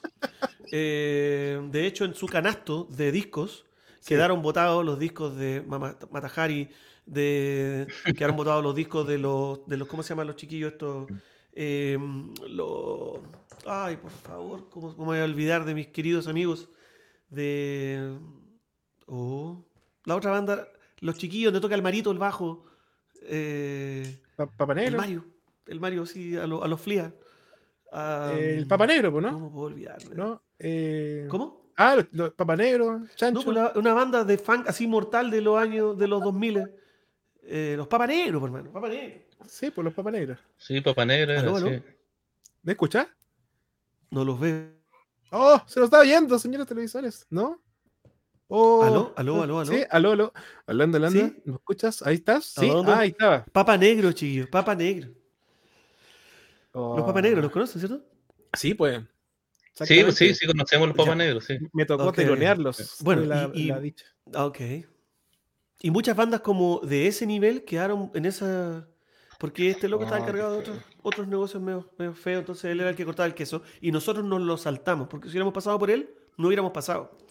Gracias al, al Keno, nos saltamos a este personaje y llegamos con el gerente. El gerente se interesó en nosotros y nos dio una propuesta, dijo, oye, que estamos interesados en ustedes, bla, bla, necesito que graben más temas. Y yo dije, bueno, me salten con las lucas porque aquí grabar no es tan fácil. Nos pasaron las lucas para grabar los demos y ahí llegamos al estudio de Andrés Sillero para grabar esos siguientes demos. El Andrés Sillero es eh, un productor musical, un músico jazzista chileno que, eh, para descanse, nos dejó hace unos años, joven, lamentablemente, en una situación muy trágica, pero él, eh, ya, él venía de trabajar, de hacer el disco de Nicole, Sueño en Tránsito, si no me equivoco, Sí, sí, sí. o el Despiértame, el disco. Despiértame, lo acaba de hacer, ahí trabajó con Cerati, ¿cachai? Y Ah, había sí. hecho también el disco anterior de, bueno de la Nicole y toda la onda. Sí, es brutal. Bueno, este loco estaba súper top en ese momento como productor acá en Chile y justo nosotros llegamos a su estudio para grabar los demos. Y en ese nos conocimos, entramos en onda y decidimos que queríamos que él fuera nuestro productor musical. Entonces grabamos esos segundos demos y teníamos 10 demos y los mostramos a la compañía y como que los mostramos y la compañía, ya sí, estamos interesados en ustedes. Pero nosotros queríamos inmediatez, ¿cachai? O sea, ¿qué significa estamos interesados? Así que les dijimos, oye, ¿sabéis que vamos a mostrar el material a, a las otras compañías porque necesitamos avanzar en nuestro proyecto? Y ahí nos llamó el gerente directo, dijo, vénganse a la oficina porque queremos una reunión al tiro. Y ahí nos contó que realmente estaba interesado y que este era el plan y el proyecto y nos contrataron de una. ¿Cachai? Porque la idea, y gracias, todo esto es gracias a las Mama Soul. Porque resulta que Mama Soul había firmado por EMI. ¿Cachai? Había- y, no- y nosotros Ah. éramos todos súper amigos, todos. De hecho, compartíamos la misma sala de ensayo con la chiquilla. Nosotros teníamos la misma sala de ensayo con la Soul y en la sala al lado estaban los papanegros. Éramos todo un grupo de, de colegas y amistad. Pero para los sellos, para ellos era competencia. Nunca Sí, pero era competencia, sí, justamente. Entonces resulta que Sony, como a estaba yendo bien, Sony necesitaba un producto para eh, meterse en ese mercado con ella y justo aparecimos nosotros y entramos para poder hacer competencia, según ellos, competencia, ¿cachai? En la velada de ellos. Entonces así que fue que nos contrataron. Entonces te estoy hablando que yo llegué, eh, ponte tú, en abril del 2000 a, a Santiago y en abril del 2001 tenía un video puesto en MTV, ¿cachai? Eh, así de rápido. Qué de hecho. Raiza nunca tuvo una tocata en vivo antes de, de- de grabar el disco. Ese fue el disco Claro Oscuro, ¿cierto, Gus? Claro Oscuro, ¿sí? Correcto. Sí, el 2001. ¿Y el primer sencillo, cuál era el primer sencillo que tiraron ahí Nacer el en video? vida. Nacer en vida. Nacer Nacer en vida, esa justamente, sí. Sí, sí. Oye, ¿en qué parte grabaron ese videoclip que está- tú sales cayendo desde el edificio? En las torres de Carlos Antunes. Mm, ¿Cómo- fue- gente cómo de fue esa Providencia. ¿Cómo fue esa grabación? Porque en ese tiempo para grabar un videoclip y hacer el efecto que estaba cayendo, ¿cómo te tenían agarrado? Está en una silla. eh, no, no, está re loco. Mira, ese video para esa época costó como 20 palos. ¿Cachai? Estamos hablando que ese video, tú lo veías así como se ve humildito, ahora parece hasta ridículo. Pero en esa época hacer un video así, eso, eso es lo que costó, de hecho, costó 20 y un poquito más, si no me equivoco. Eh, Heavy, loco. no, brígido, muy brutal. porque Brígido, toda la loco. gestión y todo lo que había ahí era, era mucho, ¿cachai? Eh, entonces se filmó todo en Carlos Antunes, se filmaron, se filmó con una grúa enorme, el movimiento como de bajada de los pisos. Solamente eso, ¿cachai? Solamente eso. Y también filmé saltando desde un segundo piso a una estructura. Hay un video making, en YouTube está. Hay un video del making de ese video. Se ve horrible Mira. porque la calidad de imagen es, Sí, pero está, en YouTube está, si buscáis Making Nacer en Vida, aparece el ahí. proceso. Después fuimos a un, al único estudio que había en Chile en ese tiempo como para grabar croma y grabamos el croma ahí, ¿cachai? Me colgaron. De hecho, se nota todos los films. El truco se nota entero en el video, toda la cuestión. Pero. Croma chileno. Clova chileno, chapulín, chapulín. El alambrito, el alambrito. El alambrito, sí. Oye, Así ¿qué- que qué- No, pero oh, su buenas lucas. Oye, aproximadamente, ¿cuánto gastó el sello en la grabación del disco de ustedes en aquel entonces? Eh, en la pura grabación, yo no sé cuáles eran los budgets exactos, pero yo creo que nos fueron más de tres palos. O tres palos y algo. Heavy. Sí. ¿En qué estudio fue ese? Estoy muy seguro en verdad, ¿eh? porque yo era súper inconsciente en ese tiempo de, de todos esos ámbitos. Sí. ¿En qué, en- ¿Cómo? ¿En qué tiempo fue? ¿Eso No? ¿en qué estudio? Ah, eh, en el estudio Andrés Sillero, que quedaba en una casa Ah. que ya no existe aquí en Providencia, donde ahora hay edificio. Una de esas casonas antiguas, él tenía su estudio ahí. No, era mortal su estudio. Tenía, el Andrés estaba súper en la vanguardia. Eh, el Andrés viajaba todos los años para New York y se traía CDs de bancos de sonidos, de loops y toda la volada. ¿no? Era- Oye, la gente, voy, hecho, voy a intervenir. de Cubase acá en Chile. ¿En serio? Ah, qué bueno. Oye, voy a intervenir con algunos comentarios de la gente, porque hay gente que creía que ese videoclip tú te habías tirado de verdad la gente estaba esperando abajo por la época. Entonces, Oye, saludos Oye, a Ariel ahí. sí, gracias a los amigos que están, están viendo tu entrevista. Mira, vamos Sí, a hacer de pasadito unos saluditos porque sabéis que, mira, Hay la gente está muy interesada en tu historia. Mira, Mauricio Castillo, Mauricio. amigos Abrazo, tuyos. hermanito Mauricio. Mira, habla aquí también. Mauricio Bueno, es uno de los trompetistas más cototos que hay este país. mira. Siempre Qué hemos colaborado. Él, él es el que ha grabado con nosotros los temas que tienen bronce en Raiza. Por ejemplo, el Hay Cariño. Ah. Mauricio estuvo trabajando tanto en el estudio como en el video que aparece en, en YouTube. Mira, acá tenemos otro también. Saludos. Mira él. El Moisés. Mi brother Moisés. Bueno, les digo, Moisés es uno de los más grandes cantantes que hay en este país. Sin exagerar. Sin exagerar. Es un capo de capos. Muy buena ¿En qué- persona. eh, cuéntanos un poquito más de Moisés. pues. El- el- ¿Qué grupo ha tenido Moisés? Moisés es, eh, actualmente trabaja con el grupo de con este grupo de reggae que se llama Avia Yala. Mm, No sé si lo ubican. No, no sé, no lo, no lo, Bueno, no lo para que lo busquen. Avia Yala, una banda de reggae, pero reggae filete de un corte musicalazo. Está brutal. El Moisés es un cantante muy, muy virtuoso y muy, eh, ¿cómo se llama? Mu- con muchas capacidades de ser, de, de muchas influencias, digamos. Canta mucha música y lo hace muy bien. Canta música salsa, canta música negra. Eh, De hecho, es la voz del tributo a Stevie Wonder. O sea, cáchate el corte del Moisés. Para que te hagas una idea. Así que Mira, no, acá hay más gente Mi brother César. saludándote. Puede que no. No te imaginas. Mira, te digo una cosa. César, brother, es un amigo que, peruano que conocimos en Serena.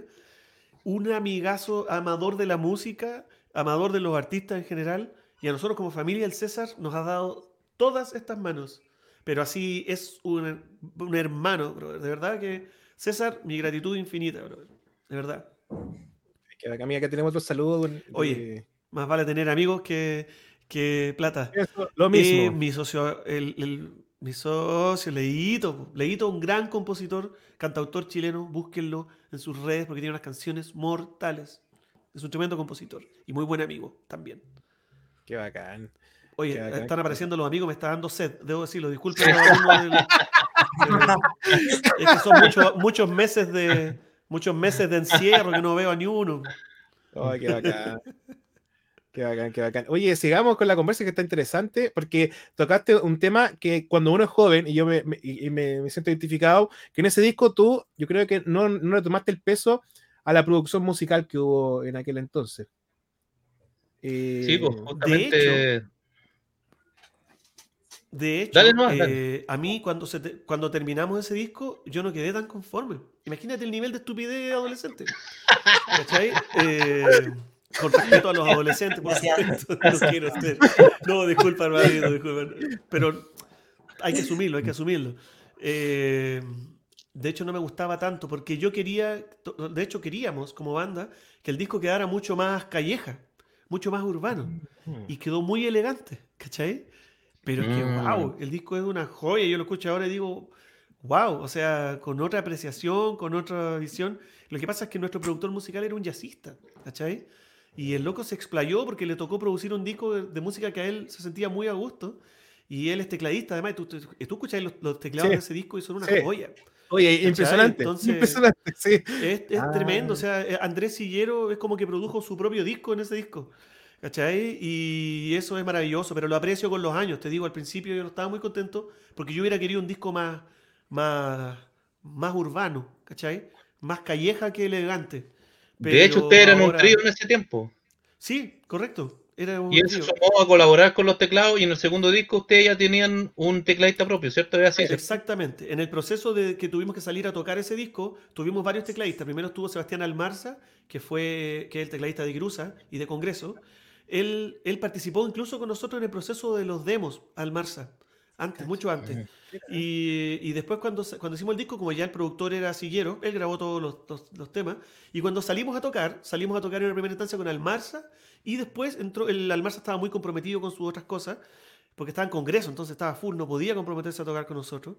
Y, eh, y por otro lado eh, apareció el Micha. Y ahí Micha se quedó con nosotros, se estableció y lo, lo- lo hicimos parte de la banda. ¿cachai? Eh, así que para el segundo disco Micha fue fundamental. De hecho, Micha es un pilar fundamental de la producción del segundo disco. Sí. Y Oye, ese y fue el la- 2003, segundo disco, ¿cierto? proceso. Do- Mira. lo, editamos el 2004, si no me equivoco. 2004. Y sí. la- Latino Soul se llama, ¿cierto?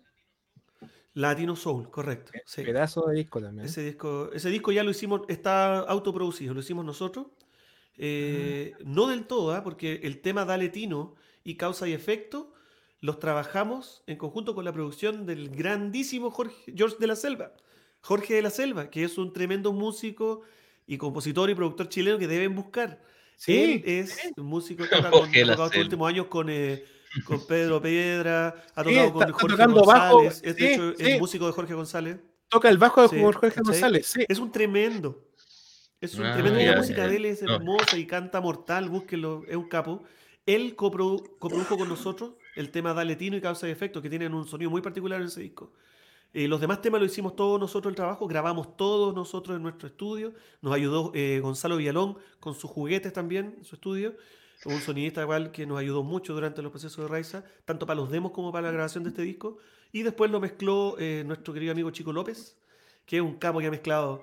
Puf, si vieran la historia de Chico López, ha hecho casi todos los discos de la música chilena de los años de principio del 2000 y a finales del 90. Qué bacán. Oye, Así lo- la- que- la- la- los sellos, ahí ya, ¿qué onda el sello con ustedes? Nosotros nos fuimos de Sony porque el 2003, eh, hoy pasó una cuestión re loca. Es- eso, esa parte de la historia es muy heavy. Porque nosotros el 2001 firmamos con Sony, salimos a prioridad con Sony, y el 2002 nuestro disco lo aceptó Sony México para ser editado en México. ¿Cachai? Y de hecho se fabricó, se fabricaron 2.000 copias del disco de Sony de Claro Oscuro para sacarlo en México. Y el sello dijo, ok, nosotros firmamos por allá, nosotros les damos eh, la edición, lo, distribuimos en todas las tiendas, pero ustedes como su equipo, que éramos nosotros la banda y el manager, que en ese tiempo era Pablo Vega, que es el que después hizo Kudai, ¿cachai? Que es el que después formó este proyecto Kudai. El Pablo Vega era nuestra madre en ese tiempo y nuestra parte del, trato era que nosotros conseguíamos, generábamos la gira en México, que eran 12 fechas, y el sello se ponía con los pasajes y la estadía, si no me equivoco.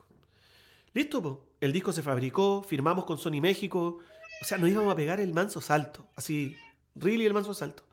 Y un mes antes de partir los conciertos en México, echaron a todos los, a los gerentes de las compañías de Chile. Echaron a los de BMG, a los de Sony, a los de EMI, a todos. Fue cuando tiraron para abajo toda la industria, cuando cortaron, digamos, Ah, los- cuando se las cayeron zonas los locales, sellos. ¿cachai? Sí. Cuando se cayeron los sellos, fue el 2003. Entonces nos quedamos sin los fondos para poder nosotros tener ni los pasajes ni la estadía de nuestra gira y perdimos nuestra gira y perdimos la edición de nuestro disco allá y los discos se molieron porque en ese tiempo los discos no era que te los pasaran, lo- los demuelen con máquinas demoledoras para que no hagan espacio en, en la bodega. Se rompe todo. Se rompe, ¿cachai? Para que nadie más lucre de eso y toda la bola. Así era en esos años la cosa. Así que a un mes de irnos a, a pegarnos el salto a México, le cortan la cabeza y nos llaman del sello y nos dicen que ya no eh, vamos a quedar como en un estado de dentro del sello como de segunda prioridad porque ahora había que potenciar los artistas de siempre que venían siendo de años que eran en ese tiempo estaban los Chancho en Piedra, la Miriam Hernández y el y el eh, este loco que canta Herrera, Pablo Herrera. Eran como las tres banderas de batalla locales de Sony, que era de lo que estaban viviendo acá, digamos. Y todos los demás proyectos que eran proyectos que estaban diseñados para, para llegar eh, para 5 o 6 años más adelante, porque así trabajaban los sellos, ¿cachai? Por ejemplo, Raiza firmó por un contrato de 5 años, donde cada año iban a sacar un disco, con el objetivo de en 5 años recién posicionar a la banda. Pero al segundo año y medio de nuestra historia con ellos, pasa esto y nos llaman así, vamos a quedarnos como en un segundo plano, entonces ya no iban a tener fondos ni prioridad para nosotros. Y nosotros, en la bola de choro, fuimos y dijimos, no queremos seguir con ustedes, queremos que nos resilen el contrato, porque preferimos seguir solo antes que ser pelitos de la cola. ¿Cachai? Y, mm, eso hicimos. Y nos resiliaron el contrato, salimos de Sony, y cuando hicimos nuestro segundo disco lo hicimos solitos, lo hicimos por las nuestras. Pero ocupando toda la plataforma de contactos que ya teníamos, toda la plataforma de promoción que ya teníamos. Entonces yo me hice una, una oficina en mi casa y apenas teníamos el disco, eh, yo me senté y trabajé durante cuatro meses eh, solito en mi casa todas las mañanas, trabajaba cuatro o cinco horas y haciendo lo que aprendí a hacer, prensa, video, radio, lo que en ese tiempo había que hacer para poder moverse, mucho antes de YouTube estaba hablando. Y generé hasta una gira y posicioné dos singles de ese disco eh, como los más sonados, de, dentro de los 10 más sonados durante un tiempo. Y todo de mi, de mi casa con teléfono, así onda. No, heavy. O sea, vivimos la heavy. transición del, del sello al, al, al autónomo, Al M- eh, A- A MP3, la autogestión, ahí. en realidad. a la autogestión, la vivimos, pero en el proceso que estaba ocurriendo. Y la aprovechamos, le sacamos el jugo. Entonces, ¿qué pasó? Que fa- fabricamos nuestros discos nosotros mismos eh, y primera vez que vimos plata, pues. Porque empezamos a Oh, vender nuestros ¿verdad? discos y claro, porque vendimos, imagínate, hicimos una tirada de 500 y la vendimos de puro contacto y 500 discos a 5 lucas. Eso eran sus dos palos y medio, y nunca antes habíamos visto plata de esa forma, ¿cachai? Y estamos hablando del año 2003. Entonces, después se nos dio la posibilidad de, de hacer el single con, con la de misma Lebrán para la película Kiltro. ¿Cachai? Que la película de artes marciales esa que hubo. Sí, y sí, no- sí. Se, nos dio, se nos dio la oportunidad de poder eh, aparecer como parte de la música del soundtrack de la película y, y compuso una canción para eso. Entonces, eh, con ese material nuevo, más el disco, la gente de Escarabajo, que era como una filial de EMI, ¿cachai? Ellos se interesaron en editar, en reeditar nuestro disco. Porque nosotros lo editamos solito y ellos hicieron una segunda edición que incluye el tema Kiltro y el, incluye también el video. El video de Díselo y el video de Kiltro. Y ellos sacaron una segunda tirada donde vendieron y todo. Nunca vimos las regalías de eso. Quedó ahí. quedó en el, en el misterio. No, pasan tantas cosas en esto, hermano. Se fue para Chile. Actores. Claro, claro. Y eso fue un tema curioso, pero. Y ahí el como que el disco murió, como que lo entregamos a unas manos, a terceras manos, y nos como que nos relajamos. Y como que ahí murió la promoción del disco. ¿Cachai? Eh, fue re loco eso. Pero mientras estuvo en nuestras manos y estábamos viendo Luquita, motivados. Qué bueno. Oye, qué bueno, qué buena experiencia estáis contando, Gustavo, porque yo creo que mucha gente que nos está viendo, que a veces cree que las cosas, eh, ah, por estar en un sello, porque lograste cierto, cierta gestión y cierta reproducción, eh, ya tienes como el mundo ganado y no es tan así. De hecho, yo no sabía esa parte de tu historia que me llamó mucha atención y que se parece mucho a algo que, que otra persona quiere comentar en esta noche. Alguien ah, quiere comentar algo muy similar, pero le pasó ahora a, ella, a esa persona. Que contextos externos terminan uh, transformando muchos sueños y cosas, pero aún así, eh, en tu caso, Gustavo, eh, tú sigues, tú sigues y no paras. Eso es, un, yo creo que la gran enseñanza que tiene este, esta entrevista contigo, que la perseverancia eh, está hecha carne. Uh, eh, así que, oye, vamos a escuchar a esta... Este, vamos a escuchar a esta persona para que nos cuente una, una anécdota que tuvo musicalmente contigo. Así que vamos a escucharlo. Hola, soy Luna Figueroa, hija de Gustavo. Me hicieron esta invitación para contar alguna anécdota o historia con mi papá dentro del contexto musical. Em, y creo que hay una experiencia que ocurrió hace poco igual que podría contar. Em, se había organizado una tocata acá en Santiago. Íbamos a tocar Raiza y otro grupo que se llama Santiago Soul. Yo iba a ser corista de Raiza y también de Santiago Soul. Em, la cosa es que ese día, yo de verdad, hasta había soñado con ese día porque iba a ser muy bacán, así, demasiada felicidad. Además que mi pueblo estaba de cumpleaños ese día y es el guitarrista de Santiago Soul, entonces como que todo muy bacán. Todo muy normal hasta ese entonces, hasta ese momento. La cosa es que, bueno, eh, llegamos a la prueba de sonido, yo llegué con mi pololo, con algunos amigos más de Santiago Soul. Nos fuimos encontrando todos en el, local. Llegó mi papá con su mujer, que también iba a hacer coros para Raiza, y con mi hermana chiquitita, que tiene 5 años. Em, así que primero eh, probamos sonido Raiza. Todo bien, todo perfecto, la cuestión estaba sonando increíble. Em, dejamos todo seteado, los instrumentos ahí. La cosa es que después de probar sonido, como está mi hermana chica y todo, mi papá se fue con su mujer y mi hermana a la casa, a dejar a mi hermana, a prepararse para la noche. Y mientras yo estaba probando sonido con Santiago Soul, empiezo a agarrar mi celu y veo una foto de que se está quemando todo, de que está quedando la cagada en todo Santiago y Chile y yo así como, oh my god, ¿qué va a pasar ahora? Así que llamo a mi papá em, y le digo, ¿sabéis qué? No sé qué va a pasar porque está pasando esto y esto. Y no era nada más y nada menos que el 18 de octubre, el día del despertar social en Chile. Em, y obviamente no se pudo realizar la tocata. el día que más había esperado no pudo ser. Em, y bueno, eh, los organizadores del evento decían que sí se iba a hacer la tocata. Pero yo por otro lado decía, pero ¿cómo? No va a llegar gente. Entonces llamo a mi papá y le digo, papá, ¿sabéis qué? Mejor devuélvete em, o ven a buscarme, no sé, porque no me puedo quedar acá, tengo miedo. y estaba todos los instrumentos más encima ahí, el bajo de mi papá. Y me dice, pero hija, ¿sabéis que no puedo? Porque llevo más de una hora tratando de llegar a la casa en auto. Y el pique del local a la casa eran 10 minutos. 15 minutos máximo. Así que no, todo mal. Yo ahí, no sé, como que me asusté, me enojé con mi papá. Yo la zorra. Pero eso, no sé si tú te acuerdas más en detalle, papá, porque yo como que borré algunas cosas. Y perdona por haberme enojado también. Te aprovecho de pedir perdón. Nada que ver. Te amo mucho y te agradezco la oportunidad de, de confiar en mí para hacerte coros ese día. Obviamente después se pudo realizar la tocata y fue todo un éxito. Eso, gracias a los que están haciendo esto. Te amo mucho, papá. ¡Wow! ¡Qué buena! Qué buena, ¿eh? Mi niña hermosa. Cuéntanos, Gustavo, cuéntanos ese, ese momento. Uf, claro, es que a quién se le ocurre después de casi cinco años o seis años sin tocar acá en Santiago con Raiza. Justo el 18 era la fecha, hermano. Justo. Buena. No, cuático, más encima del bar quedaba pasado, eh, pasado Plaza Italia hacia el, hacia el norte, digamos.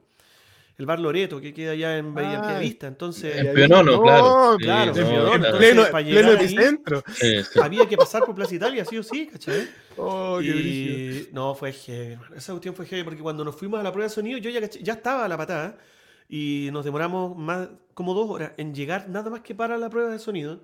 Y yo ahí empecé a llamar a los, a los compadres, dije, oye, porque yo caché que iba a quedar la patada. O sea, para mí no era un misterio que esta cuestión no iba a parar como otras veces. Y yo les llamé y les dije, loco, suspendamos este evento, ¿cachai? ¿Cómo puede ser que sigamos para adelante si no... ¿Cachai? No puede ser, si suspendamos esta cuestión. Y los compadres, Soltemos la "No, si va a guitarra". pasar". Claro, soltemos la guitarra. Y- Vamos por un forro. No, si va a pasar, va a pasar, que no, que más tarde va a estar tranquilo. Bueno, ya, no, no, no prendió. No prendió. No prendió, Entonces- cabrón. Entonces ya pues, llegamos, hicimos la prueba de sonido y terminamos la prueba de sonido en nuestra burbujita, sonaba bonito, salimos de ahí a dejar a la hija chica y efectivamente, pues de vuelta tuvimos que pasar por ahí mismo, por Pionono, por todo el sector para allá, y, pero pasa, eso era realmente una película de, de fin de mundo, o sea, tuvimos que con el auto esquivar las barricadas, pasamos por al lado de unos edificios que estaban incendiando, micros que se estaban incendiando, los pacos, la gente toda en la calle, esquivando los, los peñascasos. Loco, fue heavy, tan heavy que la más chiquitita de cinco empezó a gritar, nos vamos a morir, nos vamos a morir, así arriba del auto. man, así, todo mal, todo mal. Fue, fue heavy, realmente fue muy, muy heavy. Y logramos llegar a la casa después de una hora y algo. Y ahí la luna me llama, lo que dice, pues, papá, es que tienes que venir a buscarme. porque- Hija, no se puede, así como, no hay opción. Ándate con los chiquillos, váyanse para un sector, para el norte, para la casa de alguien que viva en el norte de Santiago. No vengan para este sector de la ciudad, ¿cachai? No atraviesen el Mapocho. Eh, y no, pero es que no puedes ser así conmigo. ¿Qué clase de padre? Y la- no, pero así ya. Todas, todos los infiernos del mundo. Así. ¿Cachai? Es que Por eso creo- cuando pide disculpas. Sí, porque igual creo que, im- imagínate que para, e- para ella, que, eh, bueno, un saludo a Luna, que ella nos ayudó con los videos, eh, ella sigue tus pasos musicalmente, la seguimos por las redes sociales, ¿verdad? Estoy muy contento de esa foto que vi, mostró su estudio, su Ajá. cosita que se está comprando, entonces, porque yo sé que es difícil. Y imagínate para ella sentir de que, oye, voy a tocar con mi papá, que es una banda emblemática del superfunk, va, a- va a re- retomar todo, más encima con la banda El Pololo, que, oye, tremenda banda también, esperamos Buenísimo, los Santiago Sol, entrevi- excelente, los cabros. Oye, increíble, de verdad que me gustaría entrevistarle a los chiquillos, así que damos la invitación de- correspondiente. Y, y, y sabéis que se vuelve a repetir esta historia de tanta gente que también teníamos tantas cosas para hacer y se cayeron tantas cosas. Y yo no eres la única persona que escucho que tenía grandes cosas por mostrar y se caen. Teníamos, de hecho, era, como era la vuelta de Raiza, teníamos cinco fechas cerradas. Chillán, Concepción, Los Ángeles, Temuco y Santiago. Se fue todo a. Sería Tuti. Sería Tuti. No, fue heavy, fue muy heavy y justo ese día y después pudimos hacer la tocata y estuvo bien, estuvo bonito, muy bonita experiencia. Muy bacán, sí. Lo bueno que se hizo igual Gustavo, finalmente. Sí, sí, sí, sí. Compadre, diga. Me- Oh. Tengo una pregunta para ti, Gustavo. Te puedo decir Gus, ¿verdad? Ya agarramos Por confianza. supuesto. No hablado mucho. Dale, ¿no? dale, dale. Sí, Gus. Eh, He estado mirando recientemente tu, tu Instagram. Ah, te estuve psicopateando un ratito. No. Dale, dale, dale. Y he visto que recientemente, eh, aparte del, del cultivo ahí, lechuga, haba. ¿se te da bien? Entretenido, ¿no? Cultivos legales. Entretenido. Cultivos legales, claro. Aparte de las aberturas legales, vi que recientemente salió el, por así decir, como una remasterización, reestreno de, de esta canción que tú nombraste. En, oh, Causa y efecto. el nombre, perdón. Causa y efecto. Claro, esa misma, causa y efecto. Así que, bien, todo, buenísima la canción, nada más que decir. Vale, Eh, y aparte de, para preguntar, aparte de esto, seguir con, con tus cultivos, ¿Tenía algún proyecto en mente, algún camino que queráis desarrollar? Sí, tengo. Quiero poner en, en algunas producciones, en algunos discos, algo de algunas de las tantas canciones que todavía no he grabado, que tengo ahí esperando ser grabadas en algún momento. Pero esta pizarra que tengo ahí atrás no me permite tener tiempo para, para poder dedicarme a producir mi música, que es lo que me gusta. Pero eh, agradezco mucho el trabajo. Tengo harto trabajo, gracias a Dios, en este momento, eh, como productor, como profesor. Y, y, eso me mantiene, como, digamos, económicamente vivo, activo y con proyectos e ideas. Pero me falta tiempo para poder eh, ejecutar mis propios discos. Tengo mucha música para poder grabar. Y es lo que quiero realmente. Ir dándome los tiempos, ir haciendo de EP, tirar de A6, tirar de 5, ir subiéndolo. Es como lo que quiero hacer próximamente. Con colaboraciones con otros músicos, eh, y como solista también. Y también tengo nuevas canciones para un disco nuevo Raiza. Hay de tutti, de tutti. No, Hay trabajo por para proyectos rato, no me hay quedo. trabajo. No, por proyectos no me quedo. Mientras haya salud, compañero, todo, va- todo bien. Sí. Esas son como las cosas que tengo más a corto plazo hacer. O sea, está en carpeta un nuevo disco de Rise, entonces. Por sí, lo que por se- supuesto un EP, se seguramente un EP. sí, Ya. lo más probable, O, sí. o sea, el Además próximo año lanzar- podemos tener algo. Sí, sí, es bien probable si estamos vivitos con salud. Lo otro que voy a lanzar también es el DVD, que no lo he lanzado todavía. Me queda por terminar unas mezclas. eh, ahí mi amigo Felipe Flandes me va a ayudar a terminar eso también, me dijo. Eh, que es, hay un DVD que hicimos el año, a finales del 2009, si no me equivoco. Sí, a principios del 2009. eh, que lo grabamos con nuestro amigo Ricardo Lin, que es un amigo que nos ha ayudado siempre, que me ha ayudado siempre con los trabajos audiovisuales, que es un capo. Y ese disco ha estado ahí desde el 2009, ha estado esperando un DVD de nueve canciones. Y lo tengo ahí, stand-by. Hay dos canciones arriba que son el Díselo y el Hay Cariño. Y no lo he sacado porque no me he dedicado al, al proyecto de Raíz todos estos años. Entonces, yo creo que ya es tiempo. El próximo año se celebran los 20 años de Claro Oscuro. Entonces, es un buen motivo para celebrar, ¿cachai? Para hacer cosas como darle cariño a las personas que hasta el día de hoy escuchan Raíz, que es re loco. Yo abandoné el proyecto hace eh, hartos años y el proyecto vive solo. ¿Cachai? Eso, bueno, y- tiene que ver con lo que hablábamos recién. Yo hasta el día de hoy vivo y trabajo y tengo mis clientes y me llaman como sesionista y como cantante y como compositor y productor a causa de un trabajo que hice hace 20 años. ¿Cachai? Entonces, eh, ahí queda demostrado nuevamente que hay que, uno tiene que perseverar nomás. O sea, seguir haciendo lo que uno hace y en algún momento las cosas que se, que se hacen dan fruto. Cuando están hechas bien, digamos, ¿cachai? Onda, bien hechas. po.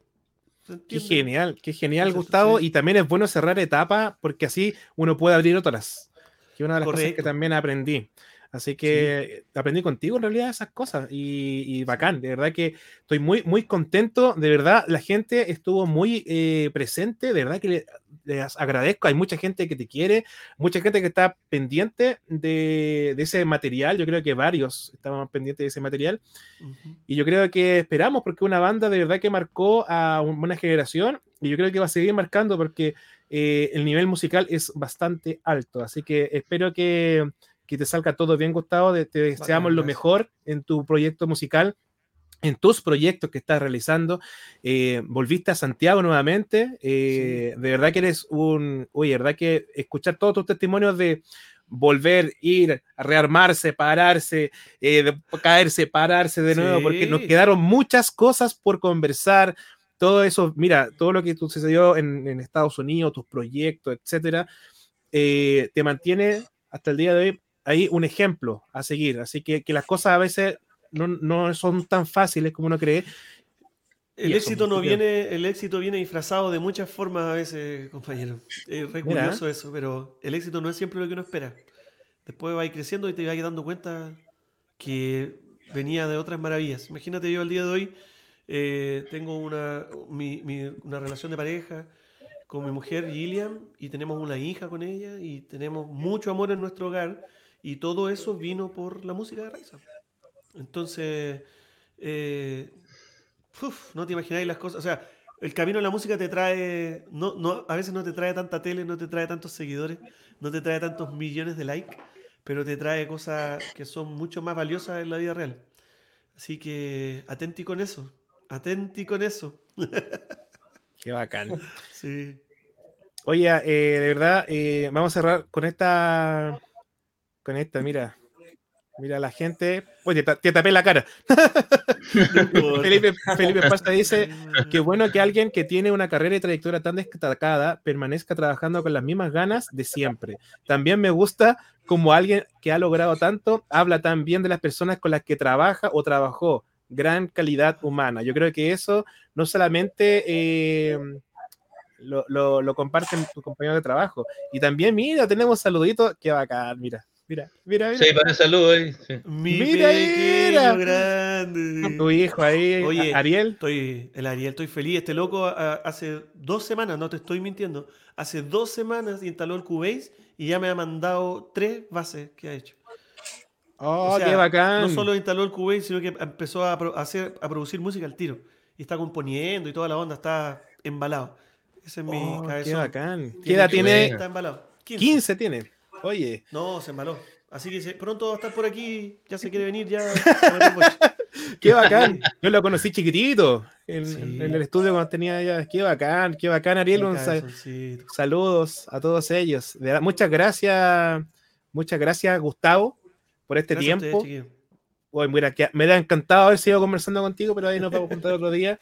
Y gracias a todo, porque yo lo voy a hacer públicamente, porque lo he dicho de manera personal. Todo lo que he aprendido musicalmente ha sido gracias a esta persona, a, a Gustavo. Lo conocí en Balmacé Arte Joven, así como también conocí a Juan, mi amigo personal. Ese lugar, de verdad que yo siempre lo recomiendo, porque eh, conocí una calidad humana y artística tan grande que superó lo- la formación que yo tuve en la universidad.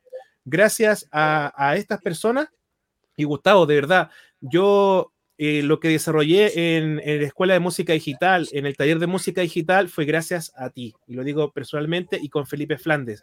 Yo traspasé todo lo que aprendí de producción musical de ellos, lo llevé al- a la sala de clases. Y eso se pudo compartir en un montón de lugares. Así que mm, yo creo que nunca te imaginaste que esa semilla que tú plantaste en mi vida, lo pude compartir con mis estudiantes que están Qué acá baja, en este lugar. Yo. Ah, Y aquí está Martín Claro. escuchando y todos los consejos que lo- le he dado en clase, digo yo, para que no sea tan fomer, eh, escuchen al- a- de dónde vienen, del gran Gustavo. Así que yo creo que muchas Oye, personas, bacán, muchas personas te debemos mucha, mucha, mucho aprendizaje. Así que muchas gracias, Gustavo, de verdad, muy, muchas gracias, muy agradecido. Gracias a ti, hermanito, qué alegría. Y, y la verdad es que, a pesar de que no podía imaginar que te iba a replicar de tal manera esa, ese cariño que, que- que compartimos en ese tiempo, eh, debo decir que tampoco era que esperara menos, porque tu energía proyectaba, siempre proyectó en ese tiempo para hacer cosas así como grandes como las que hay hecho durante estos años. Así que me alegro mucho haber puesto tiempo y energía en una persona que- a la que le sirvió y lo, y lo, lo- lo transformó en más, ¿cachai? Que eso es como la idea. así. Y yo siempre, le cuento, por mencionarlo, siempre, siempre le cuento a los estudiantes, digo, ¿saben que yo fui? Igual como tú dijiste, ca- como cabro, fui tan pavo porque tú siempre nos decías, oye, vayan a mi estudio, vayan a mi estudio, vayan a mi estudio. Y nosotros, no, no, no, nos quedamos con, con la oncecita ahí nomás en Balmaceda. Claro, claro. Y vayan a mi estudio, hasta que el día que fue el estudio, fue el charchazo máximo, porque se me cayó todo, dije yo, ¿por qué no vine antes, chiquillo? Cuando uno Ahora dice las cosas, háganlo. No, yo sé que hay temas de madurez y eso también es verdad. Lógico. Yo no, yo no puedo obligar a nadie, pero de verdad, si yo no hubiera aceptado la invitación de Gustavo, si no hubiera abierto ese camino, no estaríamos haciendo esto, no estaríamos, Claro. haciendo- estaríamos en otra cosa. Así que yo de verdad te agradezco enormemente, Gustavo, y espero saber más de ti y toda tu familia. Así que muchas gracias, Gustavo. Gracias, hermanito. Te pasaron por la invitación. Siempre un placer compartir eh, cositas por ese motivo. Por el motivo de.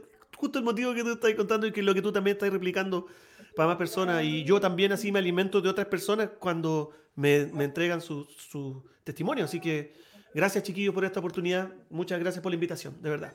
Gracias a ti, Gustavo. Un, un- Gracias, Juanito. encantado haberte conocido, tu trabajo y todo lo demás, y agradecerte de ser parte de una escena tan especial como es la del funk, la del soul, y con tu gran proyecto Raiza, que es tremendo. Así que espe- vamos a esperar ese DVD Sí. que salga de, de las nubes y se transforme en algo viral. que así sea, que así sea. Gracias, Juanito. Ya pues muchas, muchas gracias, muchas gracias a la gente que estuvo conectada con nosotros y nos vemos en el próximo capítulo. La próxima semana internacionales, estimado Gustavo. Tenemos a un grupo de amigas que conocí que se llama La Perla Bogotá. Ellas son de Colombia y hacen folclore, pero urbano. Así que muy interesante. Son mujeres. El grupo, un estilo de música que lo, lo manejan varios hombres, pero acá son puras mujeres. Así que es muy interesante ese trabajo que mezcla también música eh, del beatbox y música folclórica en sus percusiones. Así que está muy interesante el próximo jueves en De aquí para el arte. Muchas gracias, señores televisores. Nos fue. Nos Chao, vemos chicos. hasta la próxima semana. Muchas gracias. Chao.